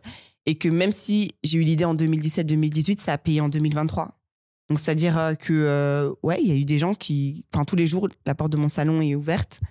Des gens viennent pour être conseillés. Et ça, je me dis, euh, it's good. Quelles bien. sont tes sources de motivation au quotidien, du coup? Tes Euh, clientes? D'abord, je dirais ma foi. Ok. Donc, euh, moi, je suis croyante. Et je pense que si j'avais pas ça, ça aurait été compliqué. Donc, je m'appuie énormément sur ma foi. Ça te permet de te lever le matin et ça d'aller permet de me euh, lever le matin, salon, donner un sens en fait à mon projet, de me dire ok ben comme j'ai dit hein, entreprendre c'est pas pour soi c'est pour l'autre Ok. et euh, quand on sait que on a une mission entre guillemets de vie euh, ça te rend plus fort. Le matin tu sais pourquoi tu te réveilles. Et comme tu dis oui certainement mes clients et mes clientes et euh, mes petits bouts euh, mes petits princes et mes petites princesses qui viennent au salon. Quand je vois un enfant de 3 ans qui vient dans mon salon au départ il a un peu il a un peu peur. Et qu'après ses parents m'appellent en me disant oui me demandent ou elle me demande de revenir au salon. Bah pour moi oui c'est une fierté c'est de me dire ok en fait j'ai pu créer comme je vous disais un espace intergénérationnel où un enfant de 3 ans va se sentir en fait libre d'être lui-même Oui. d'accepter ses cheveux. Chose que nous on n'a pas eu à notre époque Euh, et donc de pouvoir offrir ça à- dès le bas âge ben pour moi c'est top donc euh, Mm, mm, mm. donc voilà Et donc, tu parlais beaucoup de. Tu as, parlé de. Finalement, ce, ce dont tu nous parles, c'est du bien-être. yes Euh, et ça, c'est important. Tu nous as Mhm. parlé aussi de, de, de l'un de tes. L'une des bases de ton, de ton projet, qui est le partage. ouais tu penses que tes, tes services, tu dirais que tes, tes servi- tes services contribuent à l'amélioration du bien-être euh, des gens à Bruxelles? Je pense hein, parce Oui. que déjà je suis une personne j'aime trop parler J'aime trop parler. Et euh, étant donné que déjà, mes services, c'est que ce rendez-vous, euh, mes clientes se retrouvent dans un espace même assez safe pour pouvoir parler, pour pouvoir se confier. Et donc, des fois, il m'arrive euh, qu'une cliente, ben, j'ai une cliente là, et ça ça m'a fait même pleurer. Euh, elle rentre dans mon salon, elle était toute pétillante, toute joyeuse et tout, etc. Je l'installe et tout. Et puis, euh, elle s'assied sur mon fauteuil, je l'installe, je lui sers son café. Et puis, elle me dit, Ah, mais euh, vous savez, dans une semaine, je vais faire ma chimio, j'ai un cancer. Mhm. Et Oh. En fait, d'un coup, mon corps, il s'est fatigué. Et j'ai commencé à pleurer. Elle a commencé à pleurer. Elle a dit non, vous inquiétez pas. J'ai dit non, mais. Elle m'a dit non. Et donc, elle dit ça me fait un bien fou de venir dans votre salon. J'ai cherché depuis longtemps un coiffeur spécialisé parce que, euh, voilà, j'ai des boucles. Et pour pas traumatiser mes enfants, bah, crescendo, j'ai envie de couper mes cheveux. Donc, elle avait les cheveux jusqu'ici. Elle m'a dit, ouais, faites-moi une coiffure fun et tout. Je vous fais confiance. Et là, je me suis dit, en fait, waouh. Donc, cette dame que je ne connaissais pas, Mhm. euh, elle venait de la Wallonie. Elle me fait confiance parce que bientôt elle va suivre un traitement et euh, je dois lui faire une coupe qui va lui donner en fait du baume au cœur. Et donc du coup, je me suis dit, Hélène, tu vas t'appliquer et tout. Donc je lui fais la coupe qu'elle veut puis elle me dit, ah merci. Enfin, elle était super contente. Elle envoie des photos à son mari, à ses enfants. Et après, elle est revenue avec ses enfants, elle est revenue avec une amie. Et donc à chaque fois qu'elle revenue au salon, bah, elle se filmait, Ah, regarde, je suis chez Ouzi Herbar et tout. Donc du coup, je me dis, euh, c'est pas juste le cheveu, c'est vraiment impacter aussi dans dans l'intérieur de mes clientes et de mes clients. Euh, comme je dis, ben, je donne aussi des conseils sur l'entretien des cheveux, mais j'écoute énormément aussi. Donc, j'écoute sur euh, la manière dont ils entretiennent leurs cheveux, mais aussi leur euh, lifestyle, si je peux dire ça comme ça, la manière dont ils vivent. Et là, on se rend compte que dans leur histoire, il y a beaucoup de choses qui sont liées. Oui. Donc, dans la manière dont on va proposer le service, dans la manière dont on va dire les choses, on va faire hyper attention.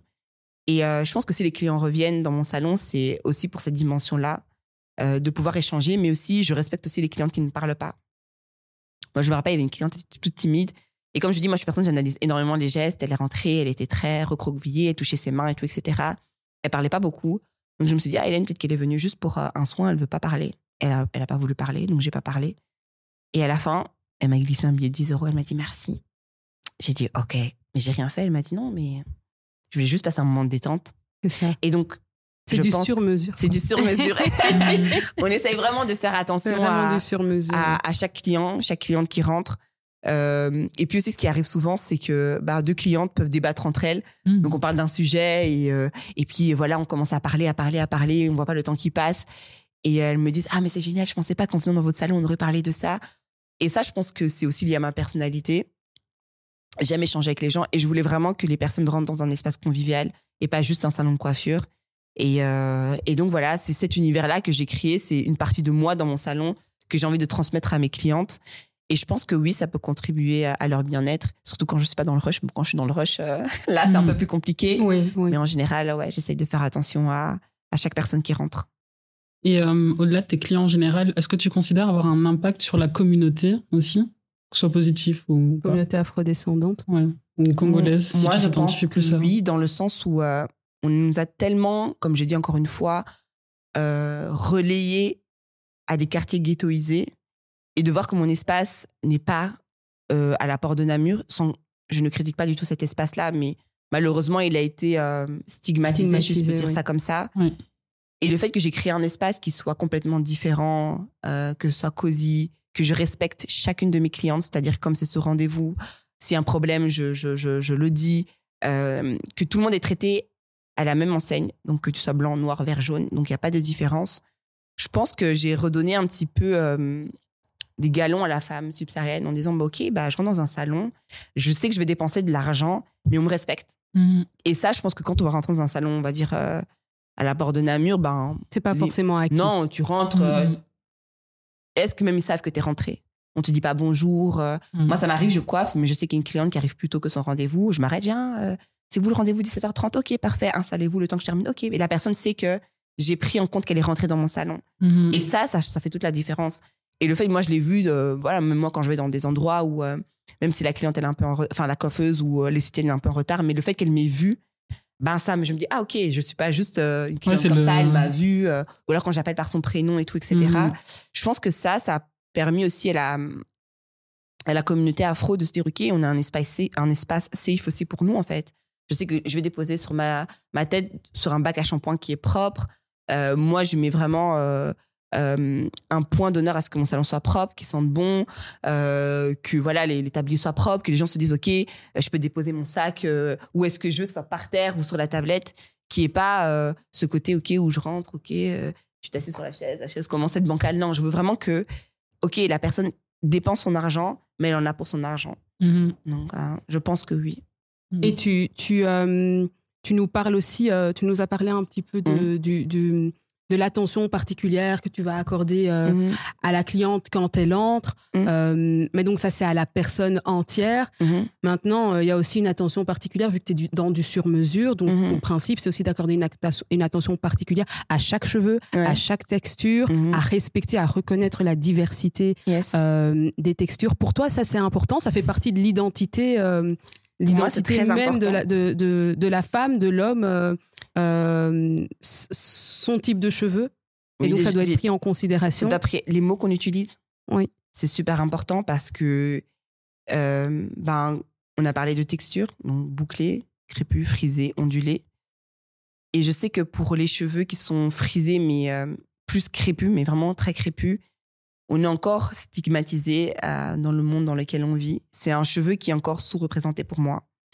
Et quand j'ai des clientes qui viennent avec un cheveu très crépus, au général, elles me disent ah, Désolé, mes cheveux sont sales, ou Désolé, j'ai pas pris euh, soin de mes cheveux. Je fais Mais vous venez dans un salon, pourquoi? Pour qu'on entretienne vos cheveux. Donc, vous devez pas être gêné, en fait. Vous Mhm. devez- voilà, c'est votre moment à vous. Donc, il n'y a pas à être mal. Et je ressens plus cette gêne chez les personnes qui ont un cheveu très frisé parce qu'elles se disent Ah, mon cheveu est très shrinké, il est trop sec, il Il est, est terne, difficile. il est difficile. Est-ce que la coiffeuse va faire quelque chose?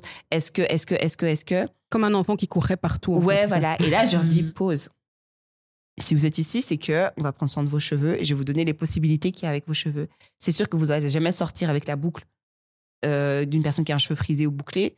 vous allez sortir avec les cheveux que vous avez et je vais vous montrer comment les entretenir et quels produits utiliser. Et le plus important pour moi, c'est pas que la cliente ait la plus belle coiffure, mais c'est qu'elle ait les clés pour entretenir ses cheveux une fois arrivée à la maison. Mon slogan, c'est un peu réécrire son histoire capillaire. C'est-à-dire que tu viens dans mon salon, je te donne les gestes, mais continue à prendre soin de tes cheveux à la maison.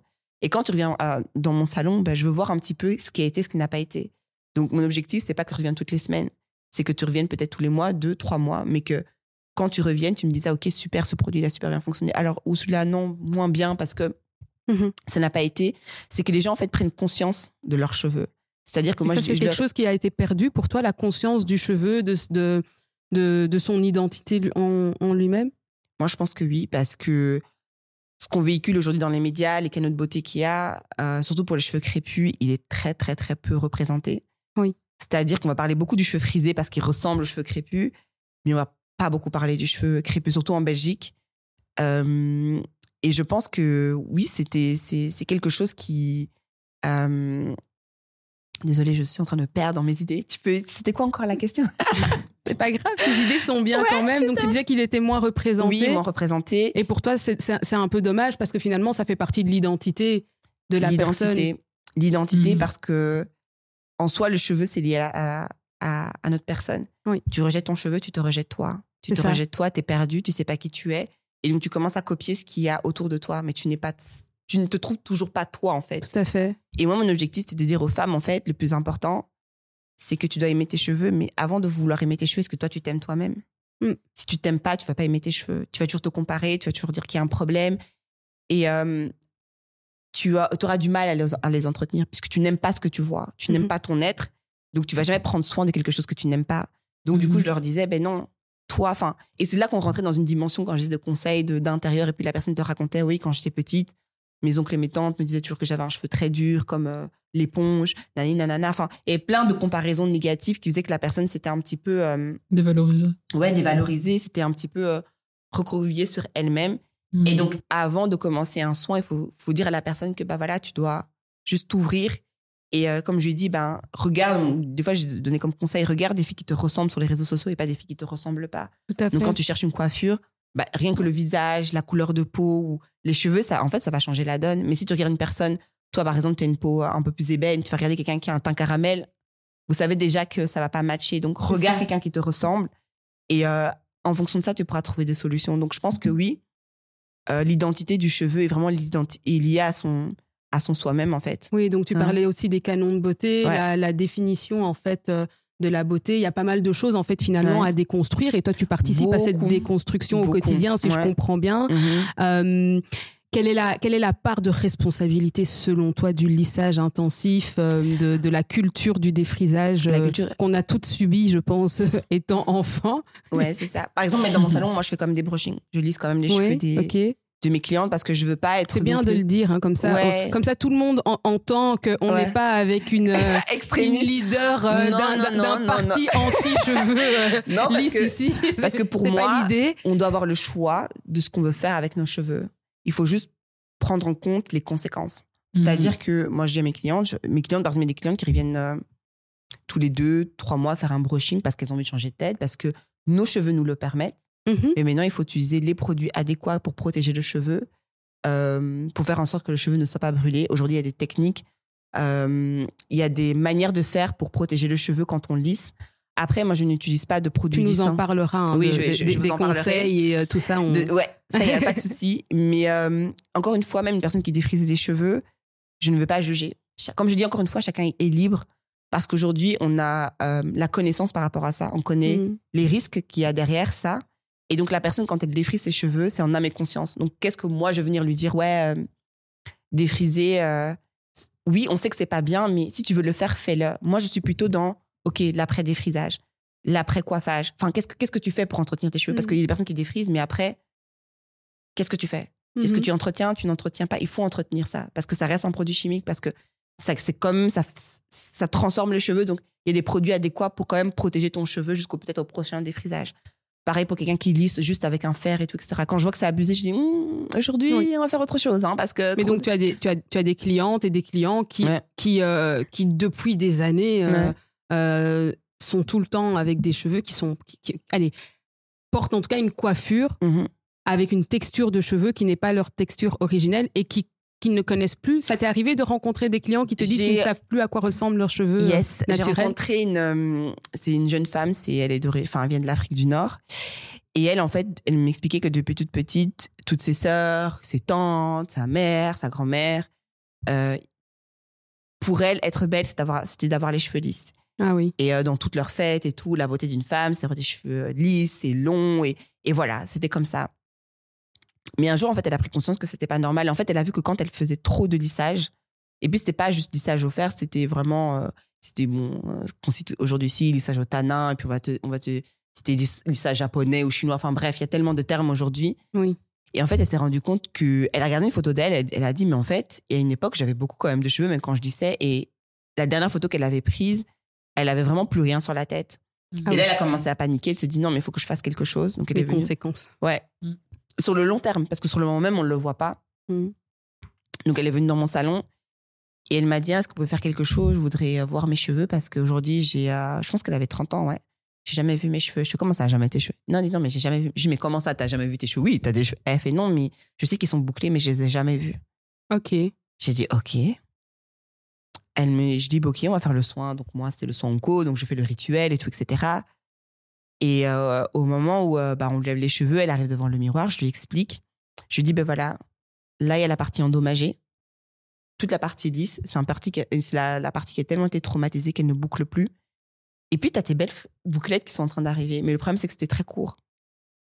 Elle m'a dit, oui, mais euh, ok, mais ça va, être, ça va être plus long. Je comment ça plus long? Elle fait, non, mais ça va tomber des boucles. Je dis, non. Enfin, la partie qui est lisse, elle est morte en fait. Il faut qu'on la coupe ou alors si tu veux qu'on ne la coupe pas, il faut vraiment alors attendre au moins un an, le temps que ta boucle revienne, mais tu auras toujours ces petits fils là. Donc il mm. faudra couper. Ah oui. Elle m'a dit mais couper comment? Je dis non mais on va couper, on va on va donner une forme à tes cheveux. ouais, elle me dit couper comment? Et là je me rends compte que ok, le niveau de le niveau enfin enfin je me rends compte que ça devient compliqué parce que elle euh, elle réalise pas. Et là je m'arrête et je lui dis écoute, j'ai pas envie de te traumatiser parce que voilà, c'est la première fois que tu viens dans mon salon. Mais je vais t'expliquer en fait. C'est que le retour au naturel, c'est pas juste en fait tu redécouvres tes cheveux, mais c'est te redécouvrir toi. De ce que tu m'as expliqué, tu m'as dit que dans ta famille, on est belle qu'avec tes cheveux lisses. Mais ça, c'est ton vrai toi. Et t'es toujours belle. Elle fait non, mais je me reconnais pas. Je dis oui, je sais, mais c'est ça. Ça, c'est ton vrai toi. Toi avec tes cheveux mmh. bouclés. Et là, elle se met à pleurer. Je pleure aussi. et, euh, et, je lui dis, bah, je, veux pas, je ne vais pas euh, aller au-delà de, ta limite. Est-ce que tu veux qu'on coupe ou pas?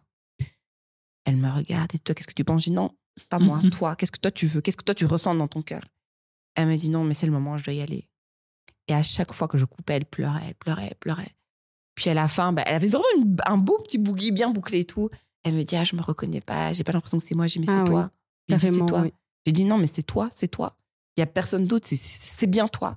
Elle a fait, mais non, je vais m'accepter, mais à la maison, ils vont pas comprendre pourquoi j'ai fait ça. J'ai dit, mais tes cheveux étaient abîmés de toute façon. Et il n'y avait pas d'autre solution. Soit elle allait tomber tout seul, soit c'était moi qui allais les couper. Et puis elle m'a dit, ah, merci beaucoup et tout. Bon, après, j'ai plus revu. Hein. Donc, je sais pas si elle a relissé ou pas par derrière. Mais en tout cas, c'était. Euh, cette expérience m'a fait comprendre que cet aspect-là du cheveu, on n'en parle pas. Ce côté où euh, ben, le cheveu est lié à notre personne, en fait. C'est lié à nous. Donc si nous on, a on a des on, a grandi avec euh, des une manière de faire ou on a grandi avec certaines paroles, on a sur nos cheveux ou euh, on a toujours l'impression que c'était comme ça et pas autrement. Le jour où on vient un petit peu chambouler euh, tout ça, ça peut secouer une personne. Donc il faut y aller à mollo. Oui oui. Puis alors comme tu dis, on oublie un petit peu et c'est pour ça que nous on en parle ici dans le podcast, c'est que on, on, veut démystifier la peau, toutes les peaux. Ouais. Mais par extension, il y a le cheveu, tous les cheveux aussi. Et mhm. souvent, en fait, euh, euh, il y a une corrélation entre la peau et la texture du cheveu. Bien sûr. Euh, avec des exceptions, bien entendu, parce que mhm. tout, tout, tout, tout n'est pas que question d'égalité. Mhm. mais voilà, et, bien entendu, il y a un type de cheveux qui est un petit peu laissé laissé en retrait et, et, et, qui est soumis à des traitements qui ne sont pas forcément les plus adaptés euh, à sa nature mhm. euh, et qui est mal aimé finalement. Mhm. Est-ce que en fait, je pense que mal aimé parce que méconnu. Méconnu. Voilà, moi je dirais plutôt ça parce que quand je regarde, euh, parce que moi je m'inspire beaucoup de, de de coiffeuses nigériennes ou ghanéennes ou même au Rwanda. Mhm. Euh, moi, j'ai des amis euh, qui me disent au Rwanda là-bas, la plupart des femmes portent leurs cheveux naturels. Tu verras très peu de femmes qui défrisent leurs cheveux ou alors souvent elles sont loxées. Euh, et euh, dans certains pays d'Afrique, il y a vraiment cette culture de OK, non, tu vas pas transformer ton cheveu, tu vas l'accepter tel qu'il est. Et souvent, même quand on va dans l'Afrique de l'Ouest, je parle par exemple en Guinée, les petites filles, elles sont coiffées avec leurs propres cheveux. Donc, il n'y a pas d'extension, il n'y a rien parce que euh, je pense qu'au niveau de leur, euh, de leur religion, déjà, c'est interdit de mettre des extensions.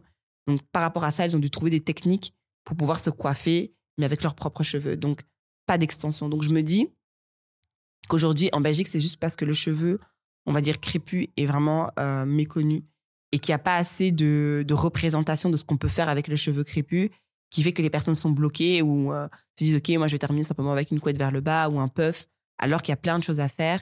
Et aussi ce côté où est-ce qu'on ose Mhm. s'approprier des coiffures euh, de notre culture, de nos traditions, parce que euh, il y a plein de pays d'Afrique qui ont leur manière de coiffer. Donc chaque coiffure a une signification. Aujourd'hui, on voit que les nattes sont à la mode et tout, mais ça avait une connotation euh, importante pour ces peuples-là. Euh, Par exemple, les qu'il y avait, oui. c'était des chemins euh, pour que les esclaves puissent se libérer. Enfin, il y, a tellement de coiffures aujourd'hui, mais est-ce qu'on est prêt en fait à les embrasser? Est-ce qu'on est prêt à embrasser notre culture, se dire ok, Mhm. ben oui, notre cheveu il est adapté pour ces coiffures-là. On a un cheveu crépus, pas forcément pour les lisser, pas forcément pour mettre des extensions, mais c'est parce que voilà, nos cheveux ils ont été créés par exemple pour faire bon, je le dis, ça veut pas dire que c'est pour ça, hein. mais par exemple pour faire des nattes ou quoi, parce que c'est ça qui nous correspond le mieux Oui. au final. Et qu'on ne Oui. peut pas s'adapter à, à ce que euh, un cheveu, on va dire peut-être bouclé, peut, peut avoir. Non, nous, notre cheveu à nous, ce qui est adapté pour nous, ce qui va faire en sorte qu'on pourra euh, se sentir bien avec cette texture-là, c'est ça, c'est ça, c'est ça, c'est Oui. ça. Est-ce qu'on est prêt à l'accepter? Et tant qu'on n'est pas prêt à l'accepter, ben, on aura, ce cheveu sera toujours mal aimé, en fait. Et c'est intéressant que tu le dises comme ça parce qu'en fait, ton discours s'inscrit un petit peu dans, une, euh, dans un discours de, de, de décolonisation Mhm. du cheveu afro, hein, Ouais. comme euh, le terme décolonisation Mhm. est très à la mode. euh, ce la déconstruction, pas mal Yes. de choses. euh, Mhm. euh, et de conséquences d'une- histoire, d'une culture un Yes. petit peu aliénante, enfin pas qu'un petit peu, mais voilà, Mhm. bref.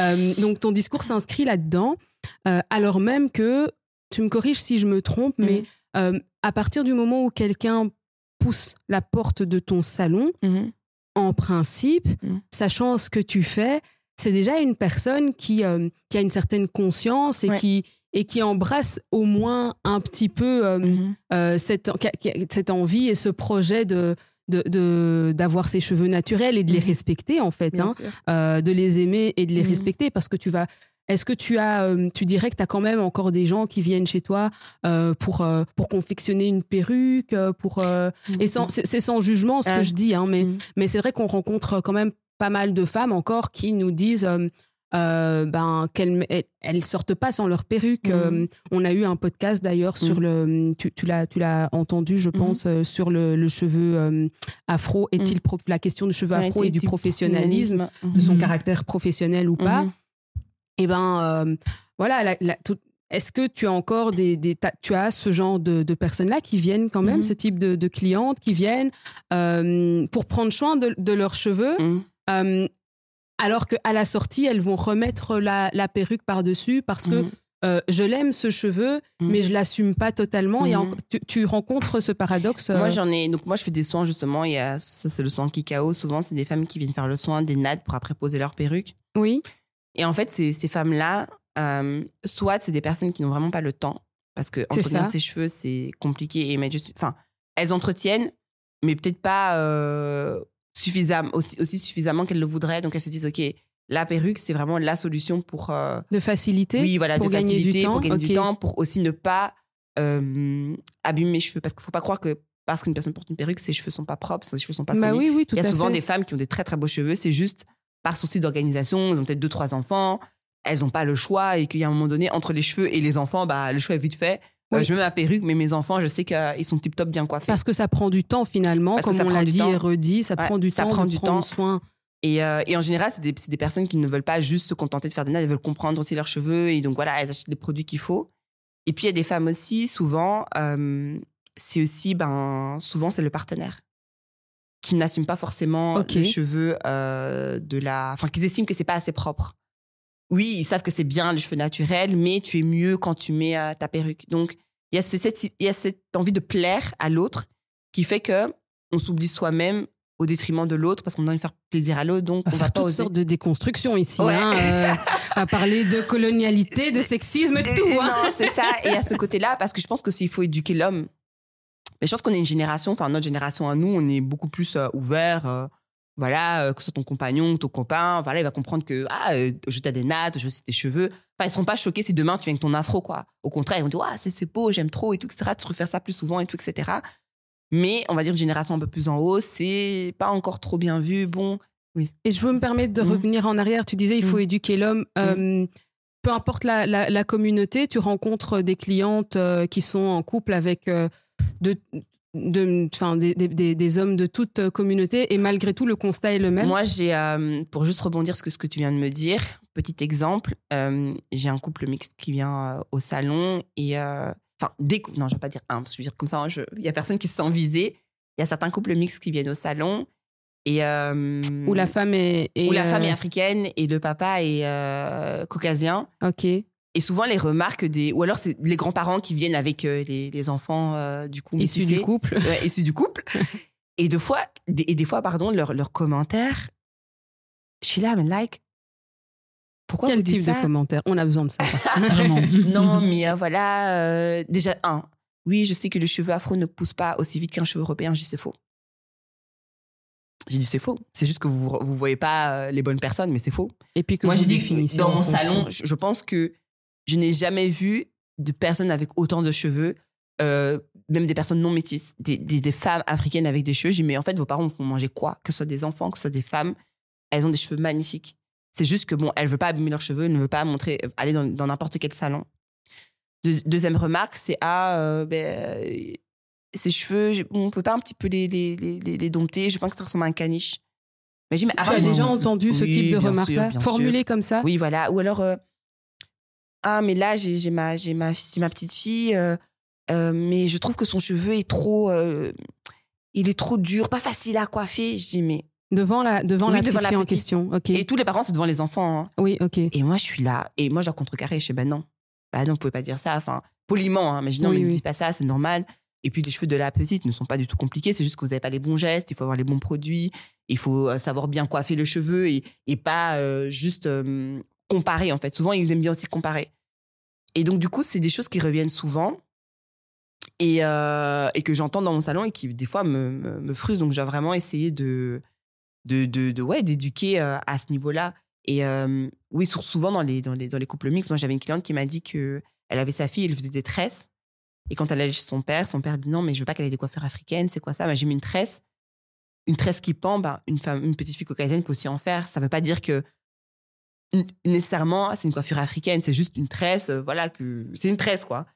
Et elle était choquée, donc elle- quand sa, sa fille allait chez son père, elle ne pouvait pas, elle devait juste avoir Oui. ses cheveux. Mais quand elle a ses cheveux comme ça, mais bon, je veux pas trop qu'elle ait les cheveux euh, euh, trop afro, mais je dis, mais en fait, à partir du moment où vous décidez de vous mettre en ménage avec quelqu'un qui est différent de votre origine, eh, attendez-vous à ce que l'enfant soit différent, donc adaptez-vous aussi.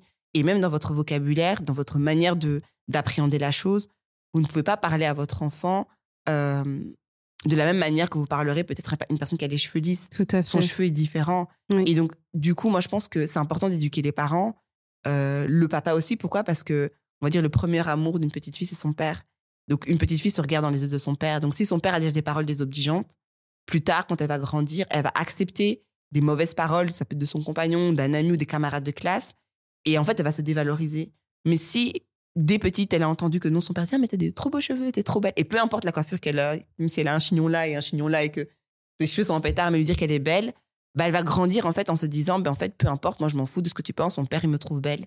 Et Mhm. moi, je vais apprendre à m'aimer comme ça. Donc, éduquer euh, les, les parents ou l'homme ou, ou- ou le couple qui est mixte, c'est très important. Après, j'ai des couples mixtes qui sont géniaux, euh, où on voit que le papa est vraiment à fond, euh, il s'informe, Ah, on m'a dit que je devais faire ci, est-ce qu'on m'a dit que je devais faire ça, ou des fois qui sont émerveillés de voir les cheveux de leur enfant, ah, je savais pas qu'elle avait des boucles comme ça, ah, je savais pas qu'on pouvait faire ça avec ses cheveux, et qui sont curieux en fait, et qui peut-être des fois, c'est vrai, que sont maladroits, Euh, et donc c'est pas intentionnel, mais donc du coup, il faut leur euh, montrer comment utiliser les mots appropriés pour pas choquer l'enfant, parce que Oui. les petits, des, petits bouts de 3 ans, ils engobent les choses Tout très rapidement, quoi. Et puis là, tu as parlé des, des, des couples euh, mixte, mais tu as, plutôt parlé des, des, couples, tu nous as parlé de couples où c'est la, la, mère qui est, euh, qui est afrodescendante. Euh, et tu as parlé de petites filles. Mais alors, en fait, il y a aussi le cas où euh, la, la, c'est la mère qui est blanche euh, et la petite, elle est métissée. Elle a peut-être une texture de cheveux et là, c'est bizarre qui est parce complètement différente, de celle de sa mère. Mais en même temps, voilà, du coup, la maman euh, bah, elle est un petit peu parfois dépourvue de moyens parce mm. qu'elle connaît pas. Alors soit mm. on a un papa qui s'investit parce qu'on a les papas 2.0 maintenant, mm. hein, euh, qui s'investissent et ça qui... faire des couettes. Euh, oui, c'est ça. Ou alors les sœurs du papa, des copines, des gens qui s'y connaissent un petit peu plus. Mm-hmm. Mais tu as aussi bien entendu, bon, à la maison, mais tu as aussi tout le rôle de la représentation, de la médiatisation. Mais en fait, alors là, je, me permets de laisser la parole à, à Erika. Bien sûr à ce sujet sur la représentation. C'est un petit peu ton domaine aussi. Euh. Mais euh, qu'est-ce que tu en penses? Par rapport à la représentation? Oui. Bah, je trouve ça intéressant déjà que tu euh, relances le sujet des couples mixtes inversés, mhm. donc avec une maman blanche, parce que c'est vrai que, les petites filles en soi vont moins se reconnaître, même si en soi les petits garçons aussi sont concernés. Ouais, les petits garçons aussi sont concernés. Mais, mais en soi, est-ce que t'as pas aussi la même chose, même en dehors des couples mixtes, même un enfant noir avec ses parents tous les deux noirs, est-ce qu'ils vivent pas parfois la même chose? Yes. Mais déjà, avant de répondre à ta question, j'allais juste rebondir sur ce que tu disais. Ce qui est paradoxal, c'est quand la maman, elle est européenne ou caucasienne de manière générale et que le papa, il est africain, mais on voit l'investissement à fond des mamans. Et euh, des fois, je suis émerveillée de ce qu'elles peuvent faire sur les cheveux de leurs filles. Elles sont en mode, euh, je sais que je suis pas. Donc, en fait, elles culpabilisent déjà le fait de ne pas être noire pour expliquer à leur enfant qu'elles vont faire toutes les recherches inimaginables possibles. Elles vont demander à des amis, elles vont demander à des collègues, euh, elles vont acheter des produits, même si c'est pas des bons, c'est pas grave, mais elles vont acheter des produits, elles vont acheter des livres pour leurs enfants en disant ben voilà, regarde à quoi tu ressembles. Donc on sent vraiment l'investissement euh, pour que leurs enfants se sentent à l'aise. Donc mhm. vraiment sur les trois quarts des mamans que j'ai, c'est très rare de voir une maman qui euh, ne se soucie pas de l'entretien des cheveux de son de ses enfants, que ce soit fille ou garçon. Vraiment, on sent qu'elles ont vraiment l'envie de de faire en sorte que leurs enfants se sentent bien en fait. Et dans les couples donc non mixtes, euh, franchement, j'ai jamais, que je me souvienne, peut-être que je dis des bêtises, mais en général, les, parents ne viennent jamais à deux. C'est très rare. Vraiment très rare. Euh, soit c'est la maman, soit c'est le papa, mais euh, jamais à deux. Et souvent, comme je dis, nous, une génération, on a beaucoup changé. Et je pense que les papas et les mamans, enfin, les, si je peux parler des hommes, sont assez conscients. au contraire, des fois, ils sont tellement gaga de leur enfant que ils disent non, mais je veux qu'elle soit la plus belle possible. Et donc, ils vont pas avoir des mots durs ou quoi que ce soit. Parce que je mhm. pense qu'ils vont aussi penser à leur propre enfance. Ils vont se dire non, mais mon enfant, je veux qu'il vive euh, bien. Je veux qu'il soit. En fait, ils veulent vraiment que leur enfant ait tellement qu'ils aient une belle vie que je pense que, en tout cas, de ce que je me souvienne, j'ai jamais eu euh, des parents qui sont venus en mode avec, euh, avec des paroles désobligeantes, mais c'était plutôt en mode ok, on n'a pas le temps de s'en occuper. On veut qu'elle soit quand même bien coiffée. Euh, c'est eux qui disent non, allez, tu restes tranquille maintenant, la coiffeuse va te faire une belle coiffure, arrête. euh, moi, j'ai pas le temps de. Mais euh, c'est plutôt vraiment peut-être en termes de temps. Et surtout qu'aujourd'hui, c'est une génération qui ne défrise pas leurs cheveux. Oui. Donc les parents sont un peu dépassés de voir comment leurs enfants peuvent avoir autant de cheveux. Et souvent, c'est des enfants qui, enfin, cette génération, comme je dis, je sais pas qu'est-ce que les parents leur donnent à manger, mais ils ont des masses et des masses, même plus que des adultes. Et donc, il y a un moment donné, quand tu as un an, deux ans, ça va, mais à partir de trois ans, tu vois que les cheveux, ça va dans tous les sens. Donc les parents sont un peu dépassés, donc ils disent non, écoutez, euh, moi je veux rien faire, j'ai pas le temps. Et en général, les deux parents travaillent, donc euh, il n'y a pas le temps de, de, commencer à faire les coiffures du soir. Donc en général, ils prennent des abonnements. Et donc moi, je mmh. m'occupe de faire les coiffures. Euh, et donc ils reviennent deux semaines après, je défais, je refais la coiffure. Mmh. Et donc les parents sont, sont à l'aise. Donc, et on voit vraiment que c'est des parents qui sont investis. et ça, c'est aussi donc un service en plus. Ah oui, voilà, c'est un service en plus. non, tu n'avais pas parlé. Non, je n'ai pas parlé. donc, je m'occupe des enfants. et j'ai mis aussi en place, parce que je me suis rendu compte que il y avait des parents qui étaient vraiment désespérés, mhm. euh, dans le sens où euh, ils avaient vraiment pas le temps. Et donc, du coup, j'ai mis en place un système d'abonnement où je dis, OK, ça va. Donc, toutes les deux semaines, donc l'enfant vient dans mon salon, il paye un certain forfait. Et là, je m'occupe de, ouais, de, de on, lave leurs cheveux, on coupe leurs pointes et on refait une coiffure protectrice qui va durer, euh, ça peut durer deux mois, mais toutes les semaines, enfin, toutes les deux semaines, ils reviennent, en fait. Donc, on fait des trucs vraiment sympas, rapides, parce que je sais que, par exemple, sur les enfants de de plus ou moins trois ans, j'ai une heure et demie max. Donc, il faut pas que je vais que j'aille avec des choses rocambolesques. Non, ça doit être rapide, efficace et ça doit tenir deux semaines. Mhm. Donc, voilà, ça, c'est mon challenge euh, à chaque fois que j'ai des, enfants qui viennent prendre l'abonnement. Et, euh, et c'est trop mignon parce que je vois l'évolution de ces enfants, ah euh, comment leurs cheveux poussent. Et je me dis, OK, je suis pas folle, mes conseils sont quand même bien. et, et, de voir que les parents sont soulagés aussi. C'est dire, OK, ben, en fait, c'est un poids en moins mais aussi bien euh, au niveau de la pratique, mais aussi intérieur, parce qu'ils culpabilisent, dire, OK, euh, bah, moi, je ne sais pas comment faire pour entretenir les cheveux de mes enfants. Bah, j'ai trouvé quelqu'un à qui je peux vraiment euh, confier leur tête et j'ai pu en m'en occuper. Donc, ça, c'est un truc que je mets à côté, je m'occupe d'autre chose. Mmh. OK. Donc, voilà. Super. Eh bien, merci. Merci pour tout ton témoignage. De rien.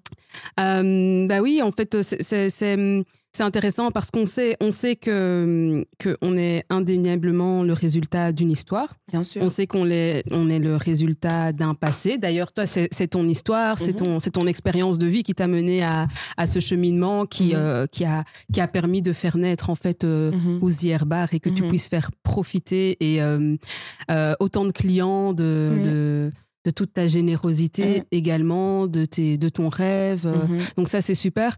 Euh, et que tu puisses participer finalement à toute la déconstruction dans, à, ta manière sur un, un mm-hmm. des aspects de, de notre quotidien et de la, du quotidien finalement de tous tes clients.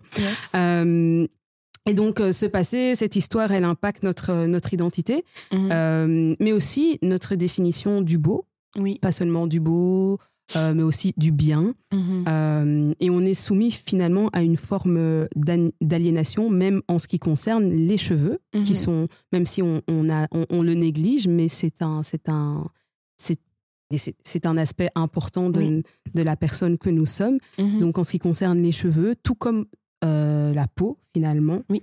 Euh, avec certaines peaux, certaines, euh, certaines textures de cheveux qui mhm. sont un petit peu laissées à l'abandon, qui sont laissées pour compte, qui sont dénigrées, qui sont beaucoup moins valorisées, beaucoup moins montrées. Ça, tu nous, tu, nous mhm. en as parlé aussi. Et c'est ça que tu as voulu changer finalement mhm. également et à travers ça, ben, tu as mm. été un petit peu toi-même surprise par, euh, par tout le résultat et le fait mm-hmm. qu'en fait, il y a plein de gens qui, qui se sentent un petit peu délaissés, pas, que, pas que les cheveux crépus. Euh, et donc, avec tout ce que ça comporte comme euh, conséquence pour la construction identitaire, la construction de soi. Et donc, tu travailles déjà avec les enfants dès le plus jeune âge. Oui tu travailles aussi avec les parents. Mhm. Euh, je sais aussi que tu travailles avec des partenaires euh, fournisseurs de produits. Exactement. tu, as, tu, as, tu, fais une sélection de produits de qualité mhm. euh, en faisant attention aussi à la composition. Exactement. pour que sur le long terme, ça n'abîme pas non plus le, cheveu, parce que ça, c'est important. Mhm. Et donc, ça, c'est des thématiques aussi sur lesquelles on aimerait t'entendre quelques conseils pour le soin des cheveux. Déjà, euh, il ne faut pas culpabiliser si vous n'arrivez pas à tout faire d'un coup. Et euh, pour moi, c'est less is more. Donc, le moins, c'est le plus, si je peux dire ça comme ça. C'est En fait, les gens, ils ont l'impression qu'ils doivent avoir 10 000 produits pour entretenir leurs cheveux. Pas le cas. Et c'est pas le cas. Pour moi, en fait, déjà, le plus important, c'est de trouver le produit adéquat à vos cheveux. Euh, si tu as un cheveu crépus, tu sais que tu auras besoin de quelque chose de beaucoup plus nourrissant, de beaucoup plus lourd, limite que ton cheveu devienne gras, parce que ce sont dont nos cheveux ont besoin. On n'est pas dans le climat pour nos cheveux. Donc, ils ont besoin de vraiment d'être chouchoutés vraiment euh, d'une manière un peu plus euh, euh, conséquente qu'un autre type de cheveux. Oui. Et du coup, moi, ce que je dirais à mes clientes et que je remarque, que je, je, je, remarque souvent, la première question que je leur pose, parce que je vois à l'œil et au toucher que le cheveu est un petit peu, on va dire, déshydraté, est-ce que vous faites des masques? Ah non, euh, j'ai pas le temps. Euh, euh, moi, je mets juste un démélange. Non, c'est important de faire un masque. Pourquoi? Parce que le shampoing lave, mais en profondeur, donc ça, ça a un pouvoir asséchant. Donc après ça, il est important de mettre, de nourrir le cheveu. Tu l'as donné à boire, mais il faut le nourrir. C'est comme le corps. Tu donnes à boire, il faut, il faut qu'il mange. Ok, alors on va déjà s'arrêter là-dessus. on va déjà faire une pause pour que tu puisses réexpliquer, puisque bon, voilà, on, veut parler, on veut parler des peaux, des, on veut parler des cheveux, mais vraiment le conseil, voilà. La première chose, tu fais la distinction mmh. entre le fait de nourrir et le fait d'hydrater les cheveux. C'est deux choses différentes. C'est complètement différent. Ok, on hydrate avec quoi? On peut hydrater avec un spray hydratant, on peut hydrater, euh, il y, a des, euh, il y a des laits qui hydratent. Donc il faut toujours regarder sur euh, l'étiquette s'il est Ça doit être à base d'eau en tout cas. En fait, l'hydratation c'est l'eau. L'hydratation c'est l'eau, c'est le meilleur ami pour les cheveux, oui, même de si toute façon pour le corps d'une manière générale. De manière générale. Et en fait, il faut juste regarder si les personnes sont très attachées à la composition, si le premier composant dans la liste des ingrédients, c'est l'eau, c'est déjà, déjà bien positif. Oui. Surtout pour un cheveu qui est très crépus, qui euh, absorbe rapidement de, de, par sa porosité. La porosité, c'est la capacité à maintenir euh, donc un produit dans la fibre capillaire. Donc ça, il faut regarder. Et donc, les cheveux crépus, en principe, absorbe vraiment. Ils ont Rapidement. soif, quoi. Ils ont ça. vraiment soif. Ok. Et donc, ça, oui, Et donc, on hydrate. on hydrate. Et on ensuite, on nourrit. On nourrit. Ok, ça, c'est une autre hydrater chose. au quotidien. Donc, Ok. avec, comme j'ai dit, avec un spray. euh, et il faut nourrir. Et maintenant, dans tout ça, il faut savoir comment capturer. Parce que ça veut dire qu'il faut comment, comment je pourrais dire ça? Il faut qu'on donne de la bonne nourriture aux cheveux, Oui. mais que cette nourriture euh, puisse rester correctement dans la fibre capillaire, que cette nourriture puisse venir euh, soigner le cheveu, que cette nourriture soit vraiment de la bonne nourriture. Et c'est pour ça qu'on appelle ça, euh, il faut sceller l'hydratation. Sceller l'hydratation. Oui. Mhm. et ça, vous avez des crèmes qu'on appelle par exemple leave-in. Donc, ce sont des soins sans rinçage, des soins qu'il ne faut pas rincer, qui sont un peu, euh, qui sont moins lourds que des masques qu'on va poser sur le cheveu et qui va permettre en fait, si je peux dire ça comme ça, de nourrir le cheveu durant la semaine en fait. Et donc ça, c'est important et souvent, c'est ce qui manque dans la routine de mes clientes. Euh, et en posant un petit peu des questions sur la manière dont ils utilisent euh, euh, les produits, bah souvent, il manque ça. Donc vraiment, il faut avoir une routine très simple, un bon shampoing, un bon, d'abord bien démêler ses cheveux pour éviter la casse durant le lavage, Mhm. un bon shampoing, un bon masque. Et vous avez euh, aujourd'hui, parce qu'il y a toutes sortes de crèmes. Et comme je dis, il faut faire la différence entre les crèmes cosmétiques, donc qui sentent bon, et, et vous avez l'impression que voilà, vos cheveux, euh, c'est euh, il y a plein de bonbons sur vos cheveux. Enfin, la senteur, c'est vraiment, vous, êtes vraiment Il y a très plein de bonbons. Il y a plein de bonbons sur vos cheveux, mais qu'au final, c'est pas si efficace que ça. Ok. Mhm. Donc le plus important, c'est quand vous mettez un produit sur vos cheveux. vous- je sais pas comment, je sais pas, je sais pas expliquer cette sensation-là, mais les gens qui, par exemple, utilisent des produits, je sais pas, on le ressent quand tu mets un bon produit. Je sais pas comment expliquer ça. Ça rentre bien dans ton, dans- tu vois, tu sens que ton cheveu est, Il est en bonne santé, a- ouais, mais je sais pas comment expliquer. C'est vraiment, euh, tu sens que ton cheveu, il a accepté le produit. Il prend aussi une texture, Il prend une euh, texture différente, en différente, fonction. ton oui. crâne, il y a quelque chose qui se passe. Mhm. Et Oui. ça, c'est les personnes quand vous utilisez un bon produit, c'est la seule chose que je peux dire, c'est cette sensation-là de se dire, OK, j'ai mis un produit, mais je sens que hum, il y a un Mm. truc qui se passe. Ouais. Et quand ce truc-là ne se passe pas, ça veut dire qu'il y a un problème avec le produit. C'est pas que le produit est mauvais, mais c'est juste que c'est pas adapté à vos cheveux. C'est ça, parce qu'en fait, du coup, Mm. euh, ce que tu dis aussi, c'est Mm. que euh, un, cheveu, un, un produit peut être bon pour X, Ouais, mais mauvais pour, pour Y, pas voilà. adapté pour Y. Et donc, ça. euh, Et ça ne dépend voilà. pas de la texture non plus. Hum Ça dépend pas spécialement de la texture non plus. Non, ça dépend pas de la texture. Ça peut aussi, euh, souvent aussi, j'ai des clientes euh, qui euh, l'accumulation de produits, donc qui se disent non, Ah oui, j'avais beaucoup, beaucoup, beaucoup de produits, qui fait qu'à un moment donné, leurs cheveux ne répondent plus. Elles se disent mais pourquoi j'ai ce Ah oui. produit-là avant ça fonctionnait bien et je comprends pas maintenant pourquoi ça fonctionne pas? Parce qu'en fait, les cheveux tellement saturés et tellement fatigués qu'ils se disent mais en fait, tu c'est trop, trop, de produits. lourd. Donc, un, très important aussi, c'est d'incorporer euh, la détox. C'est comme un peu, un peu pour le corps. Et à un moment donné, quand on mange trop gras, des trucs trop, enfin pas bons pour le corps, il y a des gens qui font des jeûnes intermittents. Ok, pendant ce mois-ci, je vais pas manger euh, tel ou tel aliment le temps que mon corps élimine toutes les toxines, tout ce qu'il faut éliminer. Pareil pour le cheveu. Donc aujourd'hui, il y a des produits qui permettent de détoxifier le cheveu. Le cuir chevelu, très important parce que on, des fois, on le néglige Mhm. avec l'accumulation de produits. C'est ce qui crée des fois des démangeaisons. Euh, ça peut être des petites pellicules. On a Mm. c'est des pellicules, mais non, c'est des dépôts de produits. C'est ça. il faut bien euh, laver les cheveux. Donc à ce moment-là, utiliser une détox, donc un shampoing un peu plus fort pour bien nettoyer. Et ça, c'est une fois par mois. Et alors, euh, j'ai une petite question. Qu'est-ce que tu penses de, de, de la pratique consistant à ne pas utiliser de shampoing et à laver ses cheveux euh, qu'avec de l'après-shampoing? Euh, c'est comme si vous dites à une personne qui, qui se maquille, on va dire, tous les jours, de ne pas laver son visage, mais de juste euh, de se Nettoyer à l'huile ou quoi à l'huile. Bah, il y a un moment donné, ok, donc tu vas nettoyer à l'huile, mais est-ce que ça va bien nettoyer? Ça va juste en fait t'aider en fait, ça va t'aider à, à juste enlever, Enlever les, une à enlever des mais à un moment en donné, tu dois quand même avoir un pouvoir lavant. Donc, comme je dis encore une fois, euh, il y a tellement de théories aujourd'hui autour du cheveu, mais il faut, moi je dis, il faut juste repartir à, à ce qui- ce qui est basique et ce qui est en fait, comment je pourrais dire ça? Euh, Mon français est en train de partir. Comment je pourrais dire ça À quelque chose qui est, enfin, c'est logique pour enlever quelque chose qui est une crasse, il faut quand même le nettoyer. Aujourd'hui, maintenant, il y a des shampoings qui sont doux. Donc, il n'y a plus des shampoings forcément agressifs. Donc, euh, les marques sont conscientes que, bah voilà, laver les cheveux tous les jours, déjà, c'est pas bon. Donc, c'est important d'utiliser comme un shampoing qui va respecter la nature du cheveu. Donc, pour moi, c'est important de faire, euh, de, de, de laver avec, euh, avec un shampoing. C'est comme on fait la vaisselle, on va pas se dire, OK, bah non, je passe juste à l'eau et à un moment donné, tu dois utiliser un petit peu de. Attention, Hélène, ne fâche pas le chevetologue. OK, parti. Parce que on a quand même Mhm. accueilli, comme tu sais, Yes. euh, oui. Bentoum dans la dans l'émission et lui il a sa technique Mhm. euh, qui est qui est quand même bien répandue et euh, celles qui l'utilisent disent quand même que c'est très efficace. Mhm. Mais bon, je pense que de toute façon dans la composition du shampoing, il y a quand même euh, une part d'huile et de gras Bien sûr, bien et que sûr. le, le grain emprisonne aussi un certain nombre de ça. Bon après Et lui, lui, quoi reste quand même cohérent. hein. Il, Ouais. fait, il, il, il- il- il conseille de plus utiliser de shampoing, en fait. euh, shampoing. Mais en même temps, il conseille de plus utiliser beaucoup de produits qui, s- selon ta façon de voir les choses, ou en Mhm. tout cas la technique qui est hyper répandue, c'est-à-dire d'utiliser des, des produits euh, cosmétiques euh, d'une manière générale. Quand on utilise en fait des leave-in, quand on utilise Ouais. plusieurs produits, à un moment, il y a une nécessité d'enlever les dépôts. Ouais, c'est ça. C'est pas c'est parce que justement lui prône de ne plus utiliser Mhm. ces produits-là et donc il y a d'autres types de Mhm. dépôts qui partent efficacement Mhm. forcément avec sa technique à lui. Mais donc c'est aussi toute une question de cohérence. Non, moi je pense que je pars du principe que, euh, encore une fois, il y a tellement de techniques par rapport aux cheveux et Oui. pour moi le plus important c'est le résultat. Est-ce que ce que tu es en train de faire euh, répond à un besoin oui, oui. Est-ce que ce que tu es en train de faire t'a apporté une solution?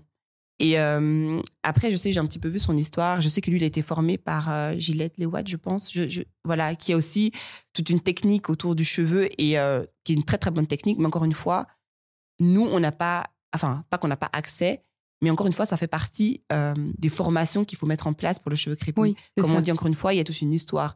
Je pense que avant de mettre tout ça en place, elle a étudié aussi euh, donc euh, le pouvoir euh, de, de tous ces, enfin, de, de toutes les techniques qu'elle utilise. Elle les a mis en place, elle les a mis en pratique, Mm. et donc elle a vu qu'il y avait des résultats. Pareil pour les personnes qui ont peut-être créé les shampoings ou les masques et tout, etc. Ils ont essayé de répondre en fait à une problématique. Et comme je dis aujourd'hui, il y a tellement de techniques pour pouvoir entretenir le cheveu. Il y a, pour moi, il n'y a pas une seule science infuse, mais il y a peut-être des croyances. Il y a des personnes qui vont dire, OK, moi, je crois plus à ces valeurs-là, donc je je vais me tourner vers ça.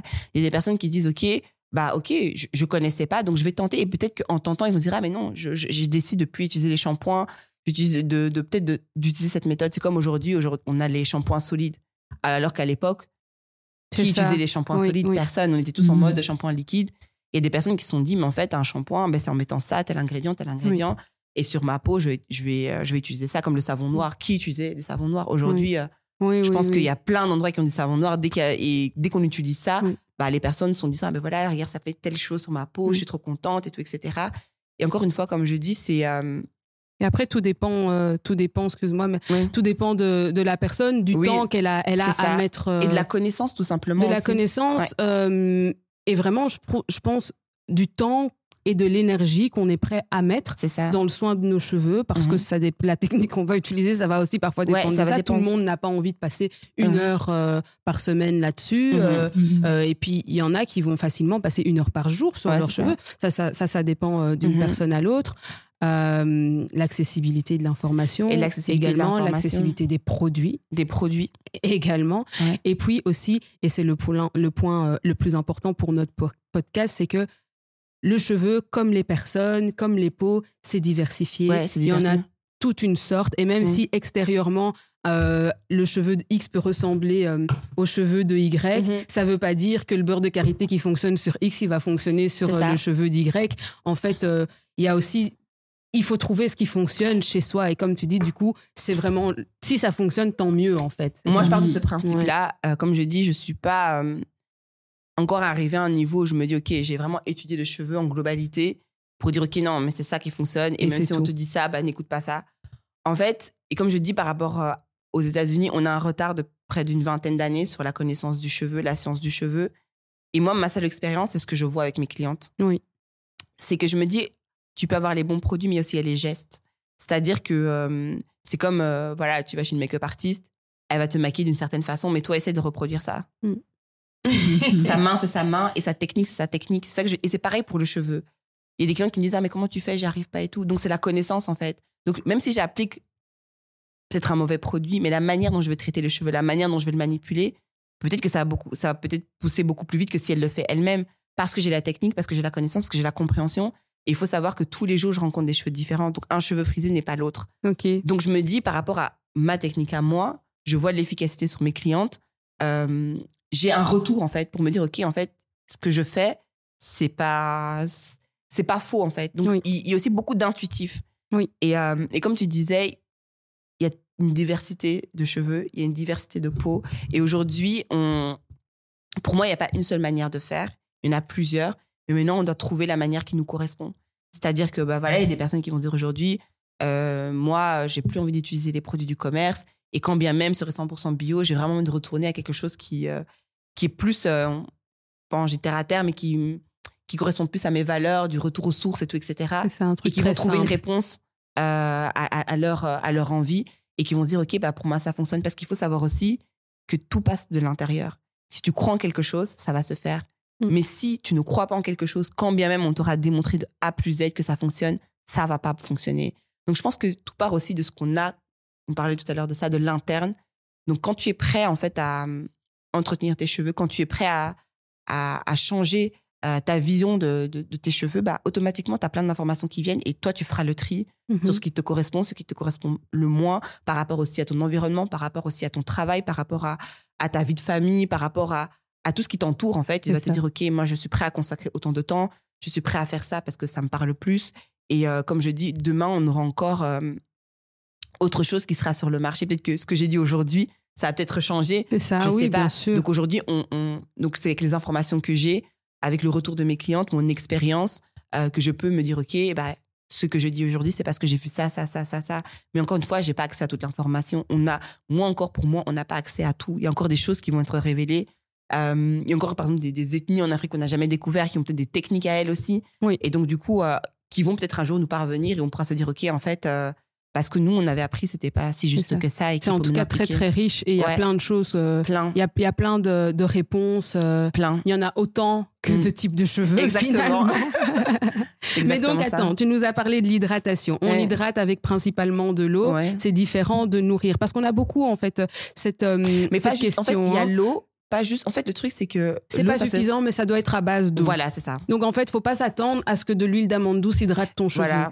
L'huile, ça n'hydrate pas, ça n'hydrate nourrit. pas. Voilà, ok. Et en fonction de chaque. En fait, vous avez Mais ça permet de conserver l'hydratation plus longtemps, en fonction, ça dépend des huiles. Ça dépend des, Des huiles. Il y a des huiles ok. scellantes, non scellantes. Donc, il faut ça. Par exemple, l'huile de coco, ça ne scelle pas. Donc, c'est une huile qui s'évapore. Et en général, il y a des personnes qui l'utilisent en bain d'huile parce que quand tu laves, bah, ça Oui. part rapidement. Ok. Tandis que si tu mets de l'huile de ricin, essaye de laver de l'huile de ricin. Ça va coller sur tes cheveux. Donc, en général, on, on dit de, on, on préconise de pas en mettre trop ou Oui. alors de le mélanger avec quelque chose pour que ça ça. soit bien dilué.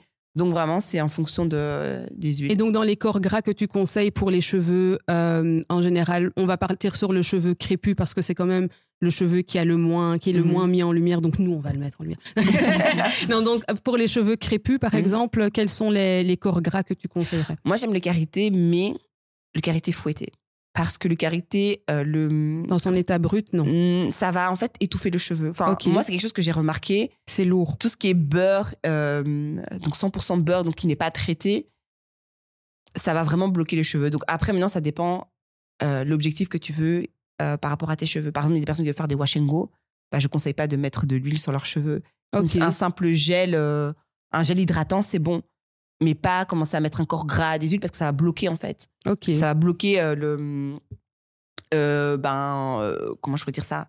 La fibre. Ouais, ça, donc ça va le rendre lourd en fait. Ça, Voilà. va. Donc ça va pas permettre que la, la boucle se définisse. ça va trop. elle-même. Ok. Et par exemple, si tu es plutôt en mode, moi, je, wash and go, c'est pas mon truc, mais je veux vraiment que mon cheveu soit bien gras, bien Le beurre de karité, c'est très bien. Oui. Mais je dirais fouetter, parce que fouetter, on, met- on va peut-être mettre, on va mélanger avec des huiles qui vont permettre aussi des fois d'assouplir le cheveu. Il y a des fois qui mélangent avec le moringa. Le moringa, il faut savoir que c'est une plante qui euh, permet euh, d'adoucir naturellement le cheveu. Donc, il y a des gens qui vont rajouter des petites, des petites huiles, enfin, des huiles essentielles ou des huiles qui vont permettre en fait de, de donner euh, un aspect plus gainé aux cheveux. Ok. Donc après, moi, je suis pas, euh, je suis pas experte dans la confection de produits, Non. mais euh, en général, euh, je leur dis voilà d'utiliser des choses assez quand même légers pour le cheveu, mais qui nourrit.